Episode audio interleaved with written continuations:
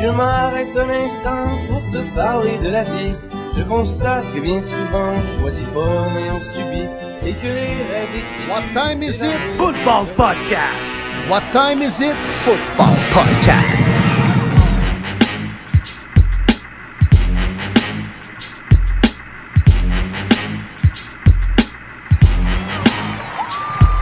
Podcast Premier et les buts est de retour pour une troisième saison. En offensive, David, Monsieur Lion Bleu Gilbert, le prof de maths aussi à l'aise avec les chiffres qu'avec les lapsus dans les noms. En défensive, Martin Marty Bronco Saint-Jean, le courtier immobilier aussi actif que Sean Payton avec les agents libres. Et sur la ligne de mêlée, William Willie Browns Boivin, le journaliste aussi réputé que l'histoire des Bruns Cleveland. Êtes-vous prêt en situation de premier et les buts? Hey les boys, comment ça va? De retour à premier début pour discuter de football, mais il y a beaucoup d'autres choses aussi qui se passent et qui euh, touchent bien des gens et bien des amateurs de football aussi. hein. Ouais, Oui, ouais, c'est absolument. c'est triste euh, ce qui s'est passé avec euh, les Cowboys fringants, avec euh, Carl Tremblay qui est décédé aujourd'hui. euh, puis on va se le dire, euh, écoute, euh, les Cowboys fringants, pour moi, c'est probablement l'un des trois plus grands groupes de l'histoire du Québec. Là, on pourrait mettre euh, Offenbach avec ça, on pourrait mettre Beau Dommage, mais pour moi, tu sais, c'est c'est ma jeunesse, c'est mon adolescence. Je pense que c'est la même chose pour la majorité des auditeurs. Fait que on voulait leur faire un petit clin d'œil en début de show. Oui, absolument. Je pense que c'était vraiment important de, le souligner. Un groupe euh, légendaire qui va marquer euh, l'histoire du Québec à jamais. Un grand merci, Carl, euh, pour toutes ces merveilleuses chansons. On va en écouter beaucoup, j'imagine, jusqu'au jour de l'an. En tout cas, c'est sûr, on va se retaper les CD. Merci pour les bons souvenirs, puis vraiment nos pensées à tous les proches. Puis euh, la gang des Cowboys, ils aimaient, euh, ils aimaient beaucoup le sport, surtout le hockey. Fait que je me dis que sûrement qu'ils regardaient euh, du football aussi. Fait que je trouvais ça cool de, leur rendre hommage à cette journée triste. Ouais, c'était de mise, les gars. C'était de mise, tout à fait. Puis, hein, c'est ça le sport aussi. C'est fait pour nous changer les idées. Hein? Puis, tu sais, avoir une passion des fois qui nous rallie tout le monde ensemble, comme la musique, comme le sport. Je pense que c'est- deux, euh, deux caractéristiques qu'on peut retrouver dans, dans ces loisirs-là. Puis ça sert à ça. Puis nous autres, premier début, on est là pour jaser de foot. Puis même se changer les idées. Moi, les gars, que je vous retrouve euh, les mercredis soirs pour la petite histoire, quand on enregistre, euh, ben, crime, c'est une partie de plaisir aussi. C'est le fun de partager une petite bière, jaser de foot, jaser du sport qu'on aime, euh, se changer les idées, justement, puis euh, tu sais, de faire ça à la bonne franquette avec euh, mes deux chums, Marty et Dave. Ça sert à ça aussi. Absolument. C'est notre Ouais. bloc, c'est notre moment. Cette trois heures-là, je pense à rien d'autre. La job, euh, n'importe quoi, name it, les problèmes, peu importe. On en a tous chacun. Mais ces trois heures-là, même si des fois on est crevé, on est fatigué, maudit qui fait du bien, puis c'est toujours apprécié. Puis on est très, très, très content de ne pas être euh, trois euh, seuls boys à aimer le football. On est une méchante belle communauté. C'est une fierté, messieurs. Ouais, puis tant qu'à faire un pont maintenant vers le football, les gars, Will, tu disais, tu sais, le sport, c'est aussi un véhicule d'émotion. On en a vécu des émotions en fin de semaine, les boys, parce que pour la première fois de l'année, ça arrive pas souvent, hein, nos trois équipes ont gagné, qui n'ont pas juste gagné, là, ils ont gagné sur un placement à la fin du match avec les secondes qui s'égrènent vers 0-0. Euh, je pense que les trois, on a, vécu des émotions intenses dimanche. Euh, non, c'était vraiment le fun de pouvoir non seulement vivre la victoire, mais de la vivre aussi ensemble parce que je pense qu'à chaque fois que notre équipe gagne, ben, les deux autres boys embarquent. Puis, hey, félicitations pour la victoire, Dave, félicitations pour la victoire, Will, félicitations pour la victoire, Mar-. Puis, on a des, des, des comebacks un peu de partout. Fait que, non, ça aussi, c'est vraiment cool. Quel beaucoup d'émotions. week-end de foot ce fut, les boys. Honnêtement, là, t'enlèves la game du dimanche soir, qu'au moins ça finit serré, là, mais c'était pas le match qu'on Mm. voulait. Là. Solide semaine 10. Oh, que ça a fait du bien. Non, puis c'est correct que tu ne parles pas non plus du Thursday night euh, opposant les Bears aux. Panthers. On, on disait week-end de football. Fait que le jeudi, pas tant inclus là-dedans. là. C'est correct. Mais euh, mis à part ça, six matchs qui se sont terminés avec le ballon qui traverse les deux poteaux après avoir été botté par euh, le botteur. Euh, puis il restait zéro seconde au cadran. C'est la première fois dans l'histoire de la NFL. C'est hallucinant. C'est ce qu'on a vécu dimanche dernier. Des surprises, de l'ivresse, de la tristesse, mais beaucoup d'émotions, encore une fois, pour revenir à ça. Ah, c'est fou. Puis nos trois games, par trois, par deux, par deux, ça n'a pas de maudit bon sens en fin de match. Difficile pour le cœur, mais ça fait du bien quand même à la tête. Euh, écoute, j'ai vraiment hâte qu'on fasse un recap de nos matchs. Mais euh, non, ça a fait du bien. Surtout, j'étais le premier à, à chialer sur le, niveau de talent. Ça n'a pas été comme ça dans toutes les rencontres. Là, bien dit, il y a eu jeudi, il y a Niners Jaguars qu'on va revenir. Ça a été vraiment une volée. Mais on a eu droit, moi, je trouve, un très, très bon, euh, très bonne semaine 10. Ça, a fait du bien là, à, son stretch où est-ce qu'on arrive en fin novembre et le fameux Thanksgiving. Et puis, tu sais, le, tu le dis, le cœur qui débat, là, mais écoute, euh, on va parler, mettons, millions, là. Je veux dire, le quatrième essai 2 qui laissait quand même, puis qui réussissent à l'avoir pour se rapprocher, puis pour prendre l'horloge, puis la faire descendre à 0-0. Martin, toi, le, le field goal manqué, mais finalement, il y avait 12 joueurs sur le terrain, fait qu'ils le reprennent, puis ils l'ont. Puis toi, Will, man, la game commence avec un pick six sur la première passe du match. Puis finalement, c'est un pick six à la fin du match qui vous remet dans le match. Puis finalement, vous êtes capable de refaire le terrain aussi pour aller chercher le field goal. Comme on a passé par toute la gamme des émotions, c'était vraiment écœurant. L'enfer, l'enfer. Puis pour la petite histoire, les gars, je voulais vous raconter ça sur le podcast euh, mercredi, mais euh, là, on ne fait pas ça vidéo par chance parce que j'ai une main complètement bleue, les gars. Ça n'a pas de ah, bon sens, là. J'ai une main complètement enflée et elle, là, elle est bleue depuis hier environ, là. Quand Greg Newsom a réalisé l'interception ramenée dans la zone début, disons que je suis tombé dans un état de transe un peu, OK? Là, j'étais avec des chums, je suis monté sur le coin du divan, puis j'ai comme frappé pas très fort, honnêtement, sur le coin d'une poutre. Mais je me suis éclaté la veine du petit doigt. Puis là, je suis devenu là, avec une, balle de baseball, man, collée sa main une grosse bulle de sang qui a éclaté. Finalement, ben, j'ai, mis de la glace. Écoute, c'est, quand même pas si pire. Finalement, j'ai rien de cassé. Euh, je pourrais vous envoyer une photo, les gars, honnêtement, là, ça, ça vaut la peine. Mais euh, c'est ça. Écoute, euh, quand on parlait d'émotion, là, moi, j'étais, pas mal dans cette situation-là. Je m'en voulais un peu après, là, honnêtement. Là, c'est correct, le fan. Là, pas obligé de te péter une main euh, quand même, là, mais euh, je vous le dis, les gars, c'est une histoire vécue. Mais euh, lorsque au moins j'ai gagné le match quelques minutes plus tard, disons que la douleur était un peu moins forte. On va dire ça comme ça. je suis pas très fier de moi, honnêtement. Là. Quelle anecdote. My God, quand même. je vous envoie la photo, là. Allez, sans même. ah, mais j'en profite en passant pour, euh, pas pour nos auditeurs. Là. Oh, OK, tu t'es pas manqué, là, mon Will. Non, non. Quand même. mais pour nos auditeurs, là, pour ceux qui veulent vivre oh des grandes émotions. Hein. Ah, non. ouais. Pour ceux qui veulent vivre. Ça fait mal. Ouais, non, ça doit. Fait que pour nos auditeurs qui veulent vivre les émotions avec nous autres, parce que nous autres, quand on regarde un match de foot, peu importe, on est dedans, là, on y va. Le 3 décembre, on s'en va à New York. On s'en va voir les Falcons d'Atlanta contre les Jets de New York. Puis Will, je pense que ça, on a eu une annulation. Donc, on a un, un 4 places de disponibles. Fait que si jamais vous entendez ça, envoyez-nous un message si vous êtes prêt à prendre ces quatre places-là. Puis si on en a plusieurs qui nous écrivent, ben, on va y aller par tirage, dans le fond, puis il y a quelqu'un qui va gagner la chance de rentrer sur le, sur le voyage. Là. Bien sûr, euh, c'est payant mais reste quand même que si ça vous intéresse, bien, ces places-là sont maintenant disponibles. Donc, quatre places pour le voyage. On part le 2, euh, je pense, pendant la nuit, et on revient le 3 au soir. On passe une journée à New York, une, journée une nuit à l'hôtel, puis on s'en va faire un méchant beau trip pour voir Mathieu Bergeron jouer contre les Jets de New York. Yes, exactement. Donc, euh, tu sais, c'était quoi? C'est booké depuis très longtemps quand même, là?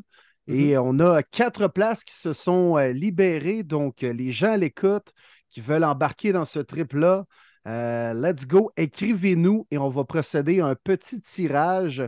C'est très raisonnable comme trip, comme prix, puis il y a même des surprises qu'on va euh, probablement pouvoir vous annoncer prochainement euh, dans le podcast. Mais pour ce voyage-là, précisément, pour les, les gens à l'écoute qui, qui ont déjà une place réservée, Euh, je vous le dis, là, vous allez être content de participer à ce trip de premier début. Donc, je tease ça, mais écrivez-nous sur euh, la page Facebook Premier Début Podcast euh, dans la messagerie privée. Écrivez-nous. Donc, il y a quatre places disponibles. Ça peut être soit une occupation quadruple, quatre personnes ensemble, ou deux doubles. Donc, euh, un couple ou deux amis séparés, mais il y a quatre places disponibles. Écrivez-nous. Puis, on va procéder à un petit tirage. Donc, si vous voulez euh, nous voir jaser durant le tailgate, aller voir une bonne petite game de foot entre les Jets et les Falcons, avec Matthew Bergeron sur le terrain en plus de ça. Donc, c'est votre chance.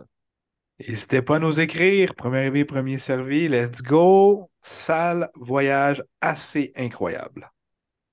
Tant qu'à parler de, de- de- de trucs de ce type, je vais juste rappeler que euh, vendredi, euh, le. Attends, on est, on est quoi? On Le est le 15, 17. fait que ça veut dire le 17. Vendredi 17, je passe la commande officielle de marchandises.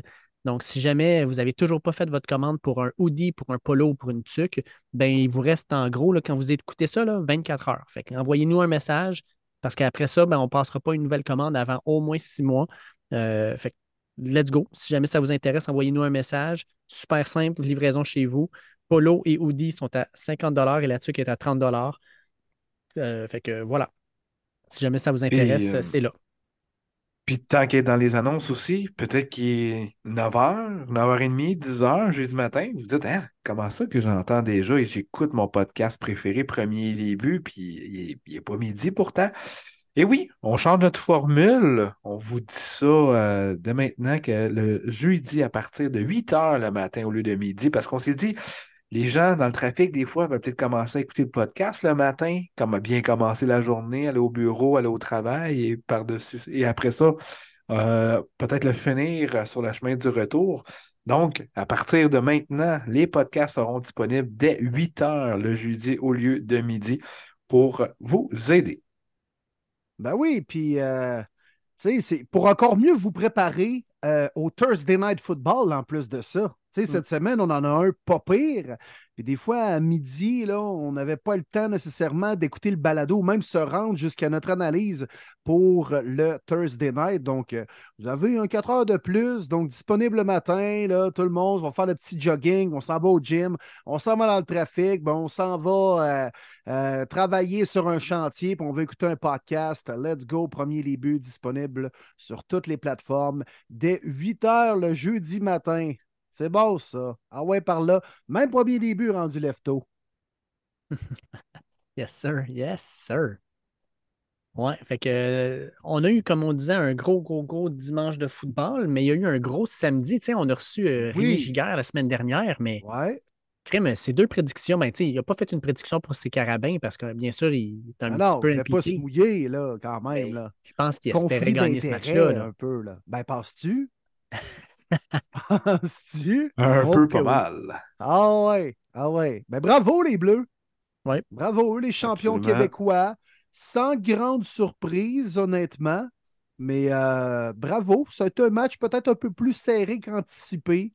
Euh, ça a été un match défensif. Je pense que les Carabins, même avec Jonathan Sénécal, n'ont fait que trois points en offensive, puisqu'il y a eu euh, des jeux défensifs, une interception ramenée pour un touché. Donc, euh, bien content pour notre collaborateur Rémi Giguère qui là, poursuit sa route vers la conquête de la Coupe Vanier. Mais là, ce ne sera pas facile, les boys, ce week-end, puisqu'ils affrontent Western, une équipe là, qui, atteint souvent la finale depuis euh, 3-4 ans. Un bon programme basé à London, en Ontario. Puis, euh, c'est pas mal la finale avant la finale. Mm. Donc, Ouais. l'équipe qui gagne ce duel-là, ça va être présenté au Sepsum ce week-end. L'équipe qui gagne ce duel-là, là, c'est euh, c'est pas mal assuré que l'autre semaine suivante, ils vont lever la Coupe Vanier. Puis Ça se juste, ouais.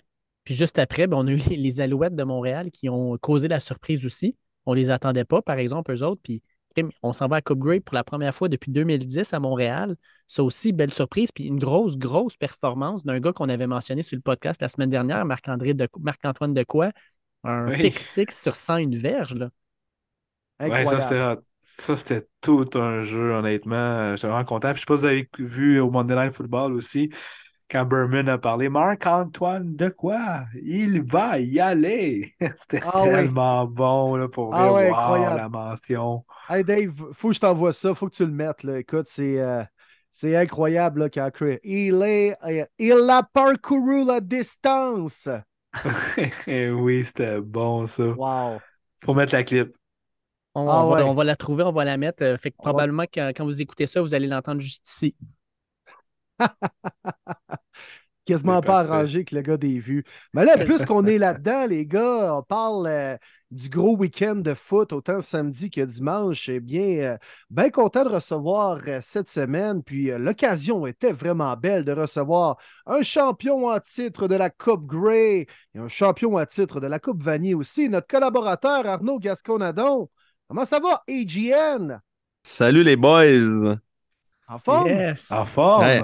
En forme, en forme. Désolé, j'étais dans une euh, longue conversation téléphonique où je n'ai pas vu le temps passer avec des vieux amis à moi de football et euh, désolé d'être un petit peu en retard sur ma présence. Ben non, hein, pas de non, stress. vraiment pas de stress. C'est quoi cette cool, semaine? Les, les anciens coéquipiers, les, euh, les gars avec qui tu as gagné, vous vous rappelez des souvenirs? Ça ressemble-tu au genre de jasette que tu viens d'avoir ou ben? Euh, écoute, c'est parti de tous les bords, tous les côtés, je te dirais, mais euh, en gros, euh, j'ai euh, j'ai des amis à moi qui coachent au Collège Bourget à Rigaud. Puis euh, ils sont à leur. Ils s'en vont au bol d'or, eux autres, dimanche contre les Condors de Saint-Jean-Eudes. Et euh, j'ai coaché là-bas avec eux en 2019. C'est la seule année de coaching que j'ai faite dans ma vie, c'est avec eux autres. Euh, Maxime Bérubé, qui est le. son titre, il est-tu directeur des sports? Je pense que oui, peut-être en affaire de même, là, à Bourget. Puis Steve Landry, ces deux anciens de l'Université Laval, m'avaient euh, vraiment euh, fait de l'œil pour euh, essayer pour venir coacher avec eux autres en 2019. Puis j'avais finalement accepté. Puis j'avais eu un fun noir. là. Ça, ça avait été vraiment, vraiment une belle expérience, un beau campus, une belle école, vraiment un trip total. j'ai capoté sur, ce- sur cette école-là, puis ce programme-là. Puis ils s'en vont à leur première année en Division 1, ils s'en vont au Bol d'Or contre Saint-Jean-Eudes. Fait que j'ai parlé avec Steve. j'ai parlé avec Steve, puis là, Steve, il, il- il habite dans le coin, il habite pas loin de Valleyfield, lui. Puis euh, chez eux, il y avait Martin Gagnon. Ça, c'est un autre ancien de Laval. Ouais. Et euh, des vieux gars, là, tu sais, ils jouaient, ils jouaient, je pense, à- aux vieux en deux. ah, ils jouaient à Laval comme 2002, 2003, 2004. Fait que, juste pour une référence, là, ils ont à peu près 7, ans de plus que moi. Puis, euh, ben, c'est mes, mes vieux chums, man. Je les adore. Moi, j'ai toujours, j'ai toujours euh, voulu me coller aux, aux vétérans quand j'arrivais dans un programme. Tu sais, j'ai toujours voulu apprendre des vêtes en partant. Fait que j'essayais toujours de me coller avec les gars un peu plus vieux pour apprendre. Puis ça, c'est des gars, c'est encore des gars avec qui j'ai des super bons contacts. Fait que euh, j'ai eu le temps de parler une bonne heure avec Steve de Defense, puis des Condors, puis de Collège Bourget, puis de ci, puis ça. Puis euh, après ça, ben, on a, on a, on a- Martin, lui, puis moi, on a jasé de tout et de rien. Puis là, à un moment donné, je check l'heure. Je dis, tabarouette, les boys, ça fait 1h45 qu'on est au téléphone. Je suis en retard de 15 minutes. Fait que euh, c'est ça, man. Ça- C'est très rare, là. Dans 1h45 sur, le- sur le téléphone, là, c'est rare, mais c'est c'est- c'est le fun. C'est des maudits bons gars. C'est une belle période pour le monde du foot actuellement. hein. Ouais. Surtout euh, au Québec, au Canada. Tu sais, ce week-end, c'est les Super Bowls québécois, hein, le, le bol Mm. d'or qui se déroule à Trois-Rivières. C'est c'est une belle période pour le foot. Puis en plus de ça, on a les Alouettes impliqués à la Coupe Grey cette année. Disons Mm. que ça, ça, ça rehausse l'intérêt au Québec qu'un duel Saskatchewan-Winnipeg. Quoi que ça arrive. Ben, la écoute, mais en- par contre. non, non. mais- Non, mais c'est ça. C'est du football. Finalement, tu as du football toute la fin de semaine. C'est ce qui est important. tu sais, c'est- Ça commence le samedi à midi, puis euh, ça finit dimanche soir avec un Sunday night. Là, tu sais, fait que, euh, puis là, en plus, tu as la Coupe Grey en fin de semaine. Comme tu dis, c'est c'est la fin de semaine des champions au Canada. Point final. C'est juste ça. tu sais, euh, la Coupe Grey se joue. Euh, tu vas avoir. euh, ben là, maintenant, c'est vrai, la Coupe Vanier est décalée. Hein? C'est bizarre, Ouais, ça. d'une semaine. Ouais, c'est bizarre. ça. Je suis pas sûr, Excellent. je, je suis pas sûr, je trouve que c'est- je suis d'accord avec ça, mais bon. Euh, mais c'est ça, tu sais, la, la fin novembre, là, c'est, ça, ça aura tout le temps été le, le mois des champions euh, au Canada. Fait que on est encore là. C'est vrai, la CFL, ils ont décalé toute d'une semaine, hein, c'est ça qui est arrivé. Mais dans le Ouais. temps, ils faisaient ça au même endroit, même. Là, Même euh, endroit, même fin de semaine, la, la coupe, ben, à moins que je me Dans trompe. tes années là, à toi, ça devait être ça, Arnaud? ben, moi, j'ai joué, euh, ouais, la, la Coupe Vanier était la veille. Coupe Vanier était samedi, puis nous, on jouait le dimanche, la Coupe Ça, c'est malade, puis, ça euh, crée un buzz, puis tous les, les observateurs, les fans de football canadien, ils se rendent au même endroit le week-end, puis tu as le droit, genre, au National Mm. Championship, la NCAA, puis le Super Bowl après, quasiment. C'était ça. Euh, Moi, en 2012, c'était ça. C'était euh, les Argos jouaient à Toronto dimanche pour la Coupe Grey, puis nous autres, on jouait McMaster samedi pour la Vanier. Puis le monde achetait un billet euh, dans lequel était inclus un billet de la Coupe Vanier. Mais moi, je, moi, je m'en fous d'être.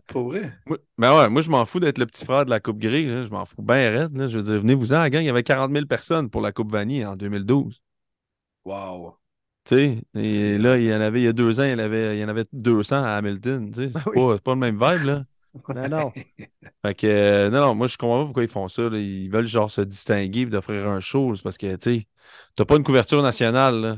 Fait que, euh, je comprends pas, là. C'est pas, euh, pas personne, pas tout le monde va se déplacer pour venir voir ça. Il faut que tu fasses un événement conjoint. Puis- Puis en plus, de toute façon, de faire l'événement conjoint, tu mets ton humilité un peu de côté puis tu fais un événement conjoint, ben, tu formes des fans aussi, tu sais. Nous autres, euh, je peux te garantir que en 2011, c'était-tu le cas en 2011? Je sais plus si c'était le cas, mais en- je le sais qu'en 2011, on avait joué une Coupe Vanier contre McMaster à Vancouver.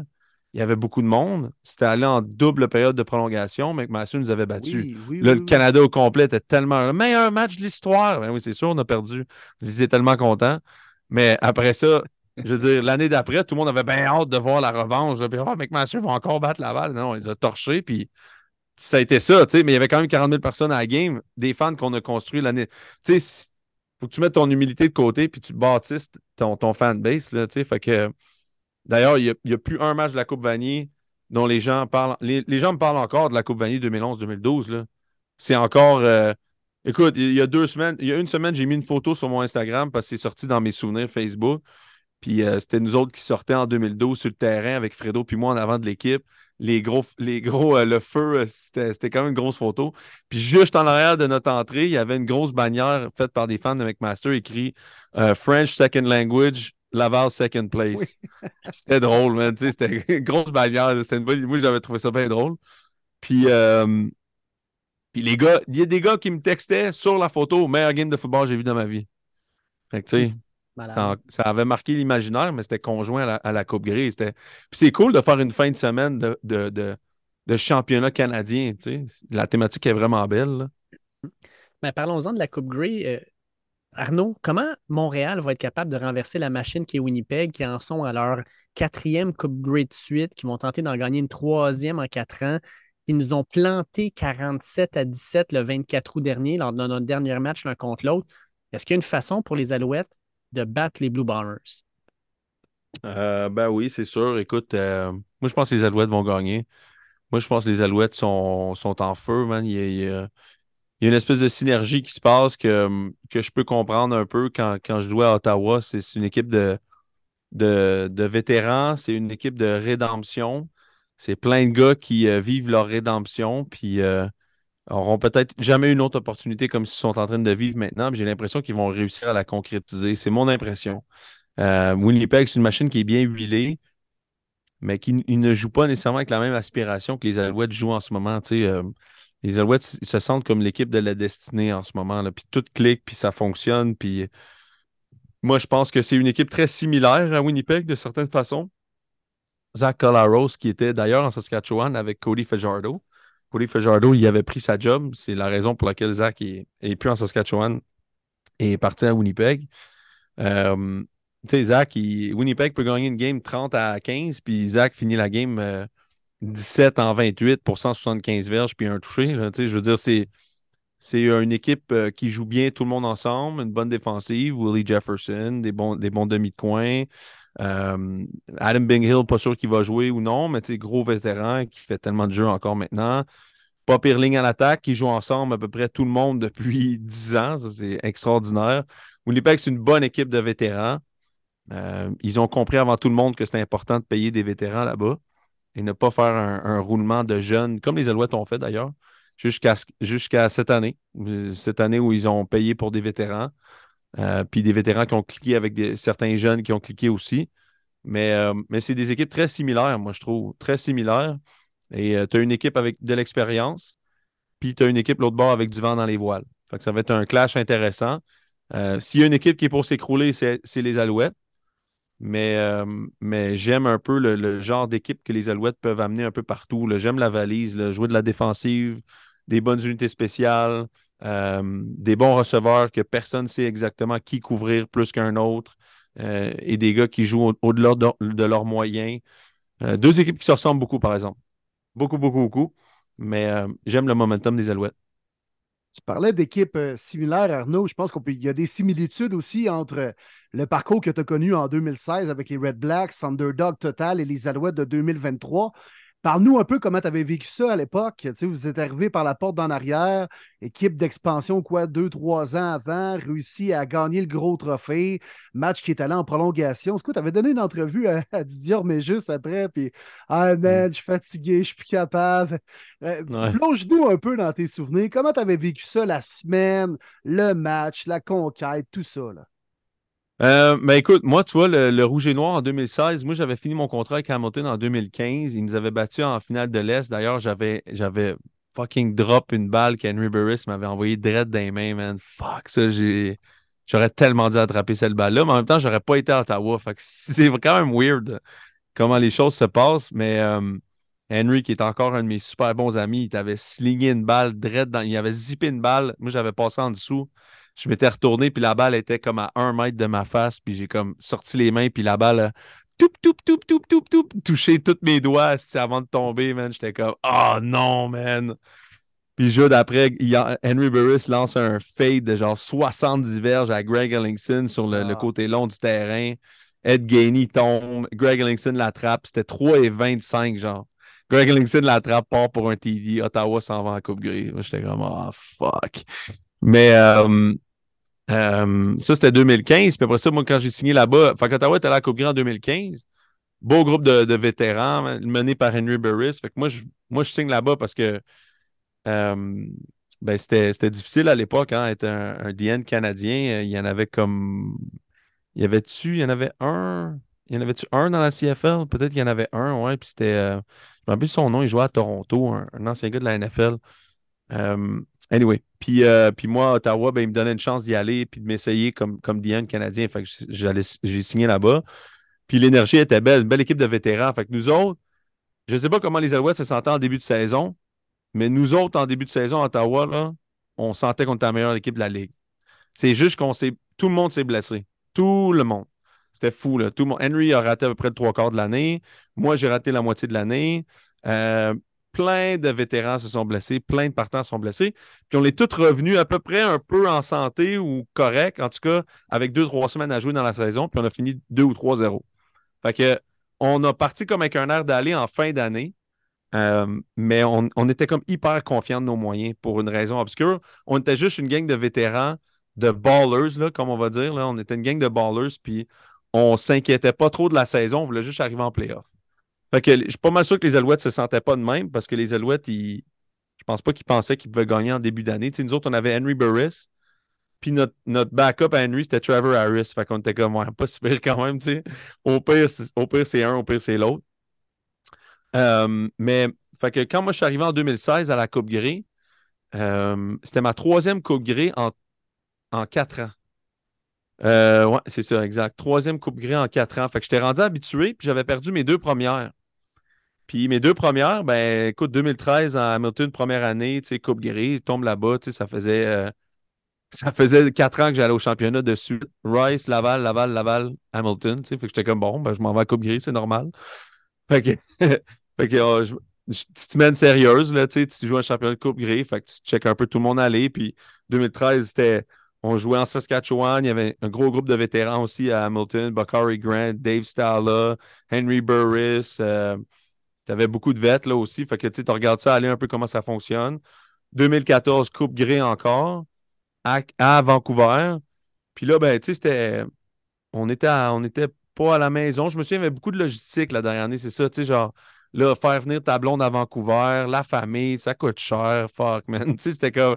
Il y avait beaucoup d'affaires à gérer, là. Tu sais, faire venir les familles, il faut que tu payes le billet d'avion, payes l'étiquette. C'était compliqué un peu. Euh, puis, euh, ben, la, la, la, la 2016, c'était à Toronto. C'était à Toronto, si je ne m'abuse. Puis là, j'ai comme fait, ah, on va avoir du fun cette semaine, on va en profiter.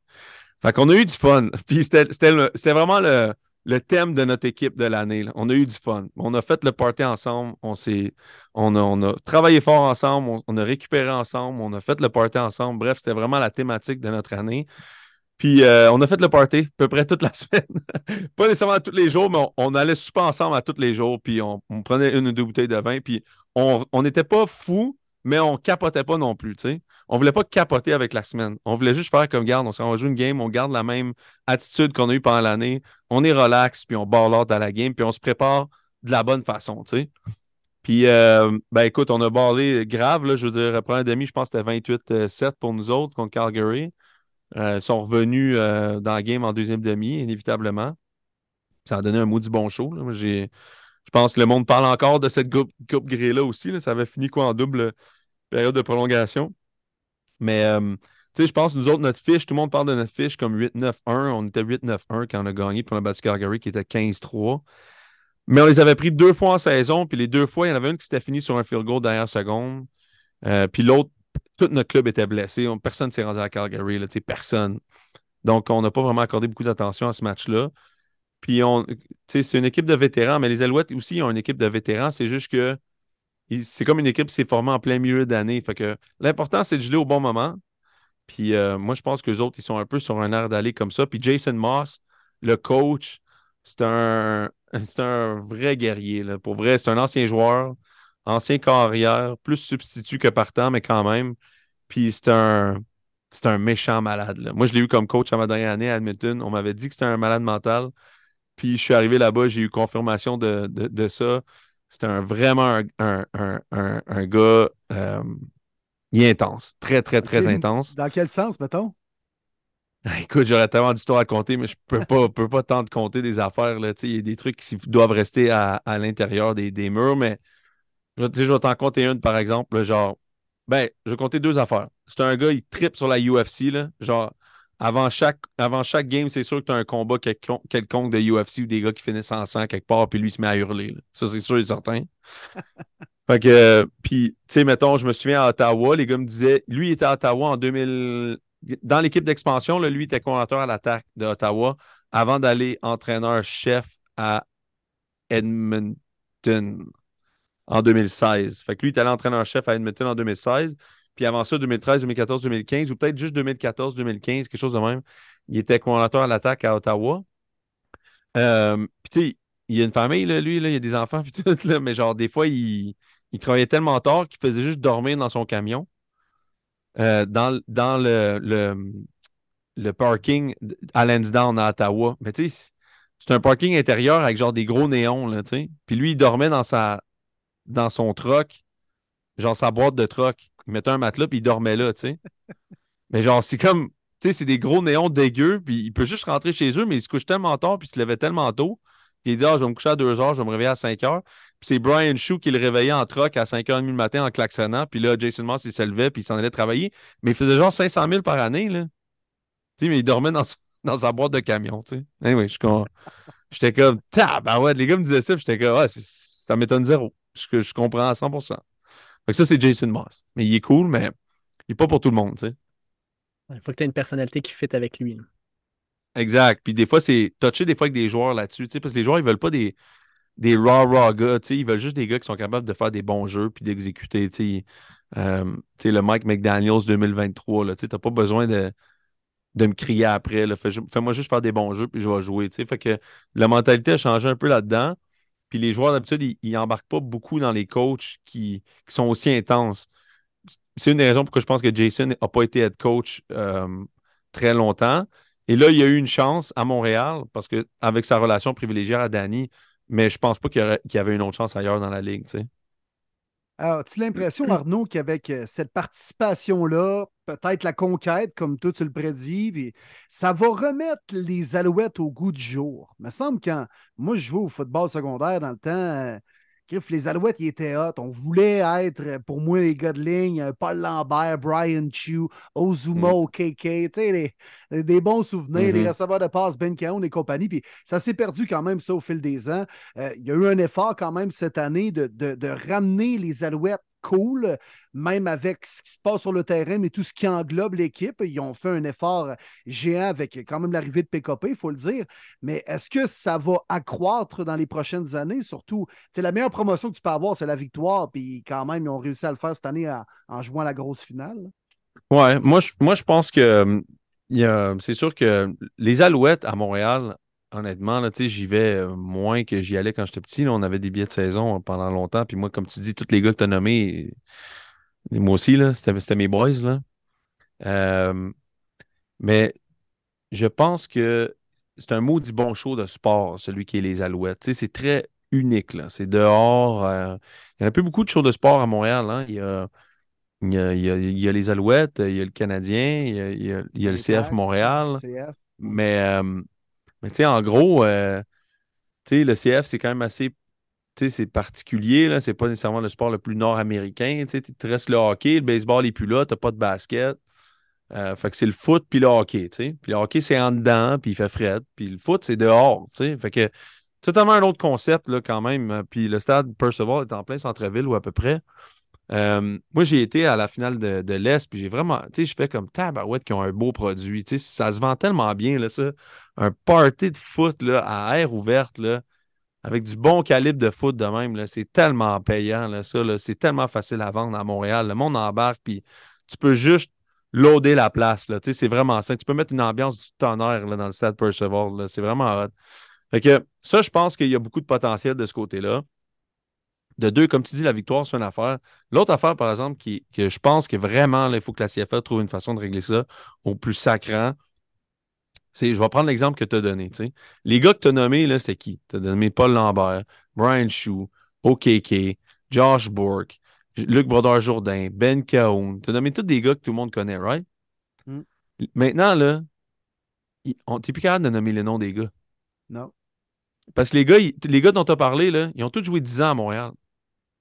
Maintenant, tu ne peux plus trouver un mot du joueur qui, qui joue plus que 2-3 ans à une place. Il y a une espèce de taux de roulement débile dans la CFL où les gars ont voulu tirer leur épingle du jeu il y a quelques années dans la dernière convention collective, puis ont voulu signer des contrats à court terme et voulu signer aussi des options pour quitter pour la NFL. À juste prix, c'est louable. Tu comprends? Les gars veulent se faire payer. Tu ne veux pas nous donner garantie? Parfait. Ben, je vais te prendre un. Je vais signer 200 000, un contrat d'un an, puis je te prends 100 000 en, en garantie, par exemple. Fait en gros, j'ai juste un an avec toi, toi avec moi, mais je fais 100 000 sur le 200. Puis, fait c'est pas euh, un contrat de 3 ans puis euh, 40 000 par année. Non, donne-moi là tout de suite. Les joueurs veulent avoir le plus d'argent garanti le plus vite possible. Ce que ça fait au produit, c'est que ça fait en sorte que c'est impossible pour les fans de s'attacher à un joueur. C'est très problématique, ça, parce que c'est des stars qui vendent le sport. La NFL, tu mets n'importe quel piment au poste de corps, puis les gars vont venir voir la game pareil. C'est très unique comme concept. Mais euh, au moins, tu as, quand même, tu sais, Sean Watson part, pas grave. J'ai Miles Garrett. J'ai. Mes gars qui sont là à côté, Amari Cooper. J'en ai d'autres qui ont des contrats de 4, 5, 6 ans, puis qui sont là chaque année, puis que j'ai le temps de m'acheter un chandail. C'est vraiment ça que la, la CFL en ce moment doit trouver une façon de régler ça parce que c'est très important que les, les fans puissent s'attacher à des joueurs et que les joueurs veulent rester ici. Winnipeg, à l'inverse, eux autres, ils réussissent. Tu sais, tu as des joueurs qui sont là depuis très longtemps. Stanley Bryant, leur left tackle, ça doit faire 12 ans qu'il est là. C'est ça que tu n'as plus ça dans la CFL nulle part. Donc, euh, moi, ça, je pense que la CFL doit trouver une façon de régler ça. Parce qu'il faut ramener ça. Tu sais, quand moi j'ai été à la finale de l'Est, les chandails que j'ai vus, là, c'est des Ben Cahoon puis des Mike Pringle. Sais, come on. là.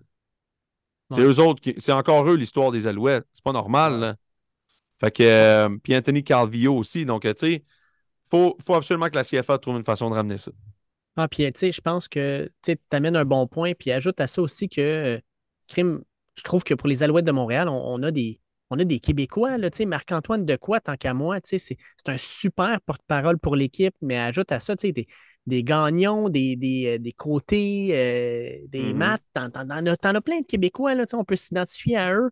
Canadien de Montréal, t'en as un de temps en temps, un Québécois, là, les Alouettes, ils en ont plein, des gars qui arrivent de l'Université de Montréal, de l'Université Laval.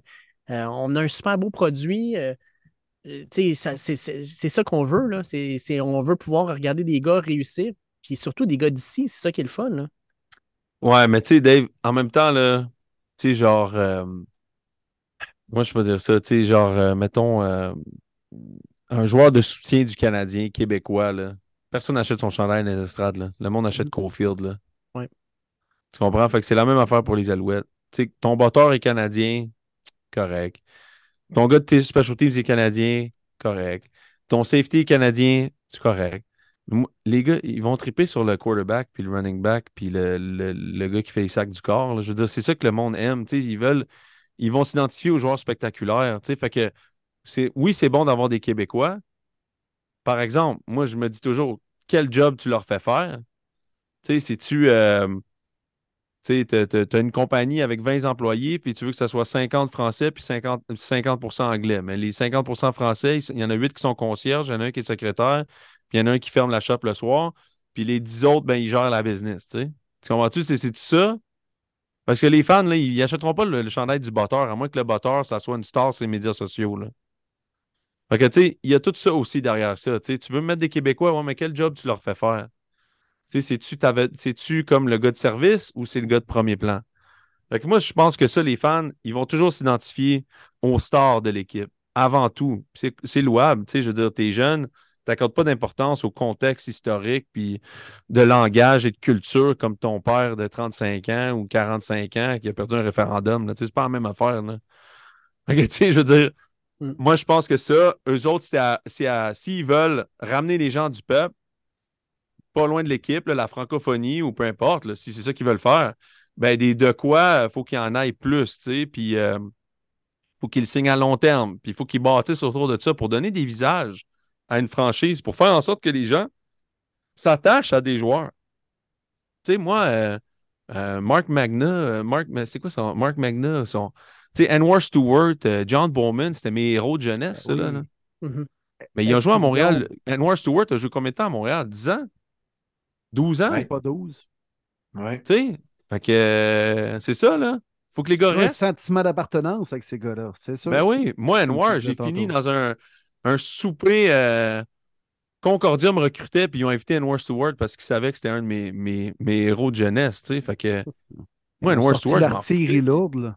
Ah ouais, mais je m'en foutais qu'il venait du Kentucky puis il parlait pas français, là, tu comprends? Tu tripes sur tes héros quand même, c'est ceux qui t'impressionnent, tu sais. Fait que ça, je pense que c'est personne n'est contre la vertu, là, mais tu sais, mettons, si Joe Sénécal s'en va, au Cara- s'en va aux Alouettes puis il start, là, on est ailleurs. Ouais. Mais en sûr. dedans de là, c'est ça pareil. Ah, mais parlant de QB, écoute, euh, un des, ça, ça fait exploser les réseaux sociaux au Canada. Joe Burrow dimanche, il faut que, faut que tu me dises ce que tu en as pensé. Wow. Il arrive au stade, il a son chandail des Alouettes Débile. sur le dos euh, Mm. parce que son père a gagné la Coupe Grey en 77. Euh, quand tu as vu ça, tu sais, puis l'image a fait le tour des réseaux sociaux, tu t'es dit quoi, toi, Arnaud? Moi, je, ouais, je- je l'ai dit déjà en ondes, puis on m'a trouvé plate, mais j'ai dit, moi, j'ai dit, sa fille de relations publiques va avoir une, une augmentation de salaire. moi, j'ai, je trouve que c'est c'est un gros coup de pub, là, mais je me demande si, tu sais. Mais non, là, j'ai trouvé ça mettons cool. que le, le matin même, il est au courant, là. Eh oui, le matin même, il était au courant, mais sa fille, il a sorti sa date, puis elle a dit, hey, ça, ça serait cool, ça, man. Ouais. Les Alouettes vont. Hey, je vais. Ah, peux-tu me commander un chandail? En m'étonnerait que Joe Burrow t'allais sur Amazon, tu commandes un chandail. là, tu sais, ou genre sur euh, alouettestore.com. là. Ça m'étonnerait en tabarouette. Il y a d'autres choses à faire. disponible, là, le chandail de Jim qui a joué trois ans pour les Alouettes entre 77 et 80, là, qui était le quatrième de l'équipe. Là? Il l'a peut-être acheté sur. Euh, Ness vraiment bien fait en plus. Là, tu sais, fait que, Ah ouais. ouais. C'est ça. Peut-être qu'il avait déjà que- le chandail pour faire un clin d'œil à son père. Je sais. Peut-être. Non, peut-être. là. Peut-être que ça vient tout de lui, mais tu sais. Ces gars-là, ils ont des équipes là, qui travaillent autour d'eux autres. là. Oui, c'est oui, pas des ben tout oui. nus. Là. Ils ont- ils ont- c'est des petites, c'est des petites business. Là. Ils ont des publicistes, ils ont des, des gars qui, des filles qui les habillent, ils ont tout un chauffeur, ils ont un chef, ils ont, ils ont toutes sortes d'affaires. Là. Fait que non, non, mais j'ai trouvé que c'était cool. là, mais c'est une star, ce gars-là. là, c'est... Toutes les stars ont des gars comme ça qui travaillent dans leur coin pour les faire bien paraître. Fait que... Mais gros coup de pub. euh, euh, vraiment cool. Méchant beau chandail aussi en passant. Oui. Euh, puis euh, ben, c'est cool pour la CFL. man. Je trouve que la CFL n'a jamais eu autant de free publicity que cette année dans la NFL. J'espère juste qu'ils font quelque chose avec, tu sais. Parlant de NFL, mon cher Arnaud, qu'est-ce qui se Ouais. passe avec notre beau Zach Wilson? Le ballon est en train de dégonfler après sa belle euh, passage de trois rencontres juste après que tu aies passé sur notre show. Puis là, euh, ouais, on, on s'inquiète du côté de l'offensive des Jets. S'inquiète. C'est, c'est, plus, plus de l'inquiétude, là. C'est... Poisson est mort, là. Poisson, il pue, là. Il est sur le comptoir, tout- il pue. T'en penses quoi que Robert Saleh, tout de suite le lundi matin, il back big time Zach Wilson, là. Vraiment big time, là. Il est-tu en train de perdre un peu la chambre, tu penses, en tant qu'ancien joueur? Euh, Écoute, sinon ils font quoi, tu sais? Sinon ils sont. euh, Sinon ils mettent qui? Sais, Trevor Mike Simeon. Il est plus là. Ah, c'est vrai, t'es avec les Dolphins, excuse. Mike White, il est avec des. Crée-moi qu'il l'aurait mis Oui. depuis longtemps, là. Ah oui. C'est vrai. Non, non, il, il- il- mais tu sais, il aurait-tu pu aller chercher Josh Dobbs pour un quatrième, pour un quatrième round, tu sais? Ouais, c'est facile à dire avec le recul. Là, tu sais. C'est- Ben, il... Là, à Cleveland, on est tous en train de se dire ben, on aurait dû le garder, Josh Dobbs, finalement. Ben ouais, c'est sûr, là, mais crime. Non, non, mais attends. C'est- Cleveland, c'est une affaire. Cleveland, c'est une affaire. Mais avant le trade deadline, avec le début de saison qu'il y a eu, tu sais, je veux dire, c'était c'était pas compliqué à dire, OK, ben, Mais probablement que les Vikings étaient prêts à payer un prix un peu plus cher compte tenu que Cousins venait juste de se, de se blesser. Là. en tout cas, moi, je trouve que les Jets, moi, je trouve que les Jets puis les Giants étaient bien assis sur leur chaise en train de dire, non, non, nous autres, on est correct avec euh, DeVito puis Zach Wilson, là. Non, non, on est correct, inquiétez-vous pas avec nous autres. Tu sais, je fais comme, pour Wow. vrai, là, vraiment, là, c'est vraiment ça, là.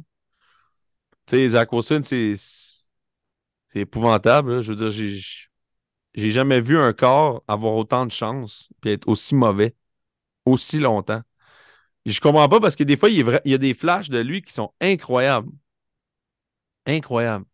Il a des qualités athlétiques incroyables, ce gars-là. Mais il n'est pas capable de lire le terrain. Non. Là, les Ah, seules fou. fois où il est bon, c'est dans le chaos total. Quand il sort de la pochette, il rate, quelqu'un rate un sac, il sort de la pochette, il dit à un gars d'aller down the field, il lance une passe de 70 verges en courant. Genre, c'est comme Oh my God. OK, c'est pour ça qu'il s'est fait repêcher deuxième overall. Mais il n'est pas capable de lire une défensive dans la pochette. Euh, tout est laborieux. Il a de la misère à compléter ses lay-ups, tu sais, genre euh, comme un lay-up au basket. Il n'est pas capable de compléter un out à six verges à Garrett Wilson pour un en premier essai. Il y a de la misère à tout faire les jeux simples. Puis une fois de temps en temps, il complète une passe incroyable qui fait en sorte que tout le monde fait Ah, wow, OK, c'est ça, Zach Wilson. Mais tu sais, c'est de la constance hein, dans les pros. Tu n'as pas besoin de. pas besoin de lancer une balle avec les yeux fermés. euh. Tu sais, il a fait un. Il a pas fait un, un no-look en fin de semaine. Il a fait un Ah, no-look pass en fin de semaine. Il, il regardait le sideline, il l'a lancé directement au milieu. 4, 5, 6 reprises. Oh my God, Zach Wilson est tellement talentueux. Ouais, mais tu sais, le jeu d'après, il lance une interception à Spielman comme il regarde son receveur tout le long. Là, tu sais, Big, t'es dans NFL, genre. T'es- je pense que c'est. Je pense que c'est lui qui a le plus de turnover de la ligue au quatrième quart. C'est- il n'est pas capable de compléter une game. Il n'est pas capable de jouer gros dans les gros moments. Puis ils sont pas capables de le bencher pour quelqu'un d'autre. Puis moi, je, je sais pas, ça me rappelle tellement Rex Ryan avec Mark Sanchez. Là. Ben oui. Tellement, là. Ah ouais. Eh oui. J'étais comme Rex, pourquoi tu backs ce petit moron-là? Là? J'étais comme tu vas Sans mourir avec Mark Sanchez. Là. Tu vas mourir. Robert Sala va mourir avec lui. Là. Carrément. Robert Sala, c'est sûr qu'il meurt avec lui. Puis je suis pas sûr que même Joe Douglas va mourir. Ils vont tous mourir avec Zach Wilson. Ils ont fait une erreur de le repêcher. Puis ils font l'erreur de. Tu sais, écoute, c'est pas bon. Là. En plus, le garde, là, ils vont chercher Rodgers. Là, ils vont chercher Nathaniel Hackett pour aller chercher Rodgers. Je suis vraiment pas sûr de Nathaniel Hackett, honnêtement, vraiment pas. Là. Alan Lazard, il n'est pas capable d'attraper un ballon. Randall Cobb, il est même plus là. Il est plus là. Il n'existe plus, lui. C'est le, pire joueur coté des statistiques avancées de la NFL. Il joue même plus. Je veux dire, ils vont chercher plein de gars pour y faire plaisir. Le gars, il n'est pas là. Les joueurs qu'il a amenés sont pourris. Puis le coach, il dit Zach Wilson is our guy. Les autres, ils ont besoin de... Il a raison que les autres ont besoin de s'améliorer, mais tu sais, come on, man. Tu sais, c'est comme. Moi, je pense que la, la- la meilleure affaire, tu sais, comme des bonnes organisations, là, ce qu'ils font dans la NFL maintenant, là, genre les 49ers, là, Richard Sherman qui dit que tout le monde devrait se faire mettre dehors parce qu'ils ont repêché Troy Lance, là, tu sais, c'est qui est fucké, lui. C'est pas, non, c'est pas Richard Sherman, c'est, euh, c'est Forrest, euh, pas Forrest, euh, Robert Griffin III, là. Lui, là, il- Ah, il, me tape ses nerfs. là. Ah, ouais, ouais. Est-ce qu'il me tape ses nerfs? Il dit Ah n'importe quoi, ce gars-là. Puis, euh, ah, en tout cas, lui, là. Avec sa, gra- grande bouche, là. Hey, lui, là, son affaire de sa femme enceinte là, qui accouche là, puis qui est partie en pleine game, là, Ouais. je vais jamais en revenir, je pense. Le gars, il, le gars, il quitte le, le broadcast, il court. Il dit Ma femme accouche. Il s'en va en courant. Tout le monde est comme Qu'est-ce qu'il fait? Là, il tweet en route. Merci WestJet pour l'accommodement. Merci. Sa femme a genre un mois après. Arc. Qu'est-ce que tu fais, buddy? C'est-tu genre un placement de produit, là? Comme qu'ici, j'ai pas compris. En tout cas, ça c'est, Robert Griffin. Mais il avait genre dit que, que tout le monde devrait se faire mettre dehors aux 49ers pour repêché Trey Lance. Moi, je vais te dire, au contraire, ils ont repêché un gars, ils ont vu qu'il était pas bon. Ciao, bye. Deux ans. Fourth round. Merci, bye. On a fini. Tu sais, faut que ça aille vite, là.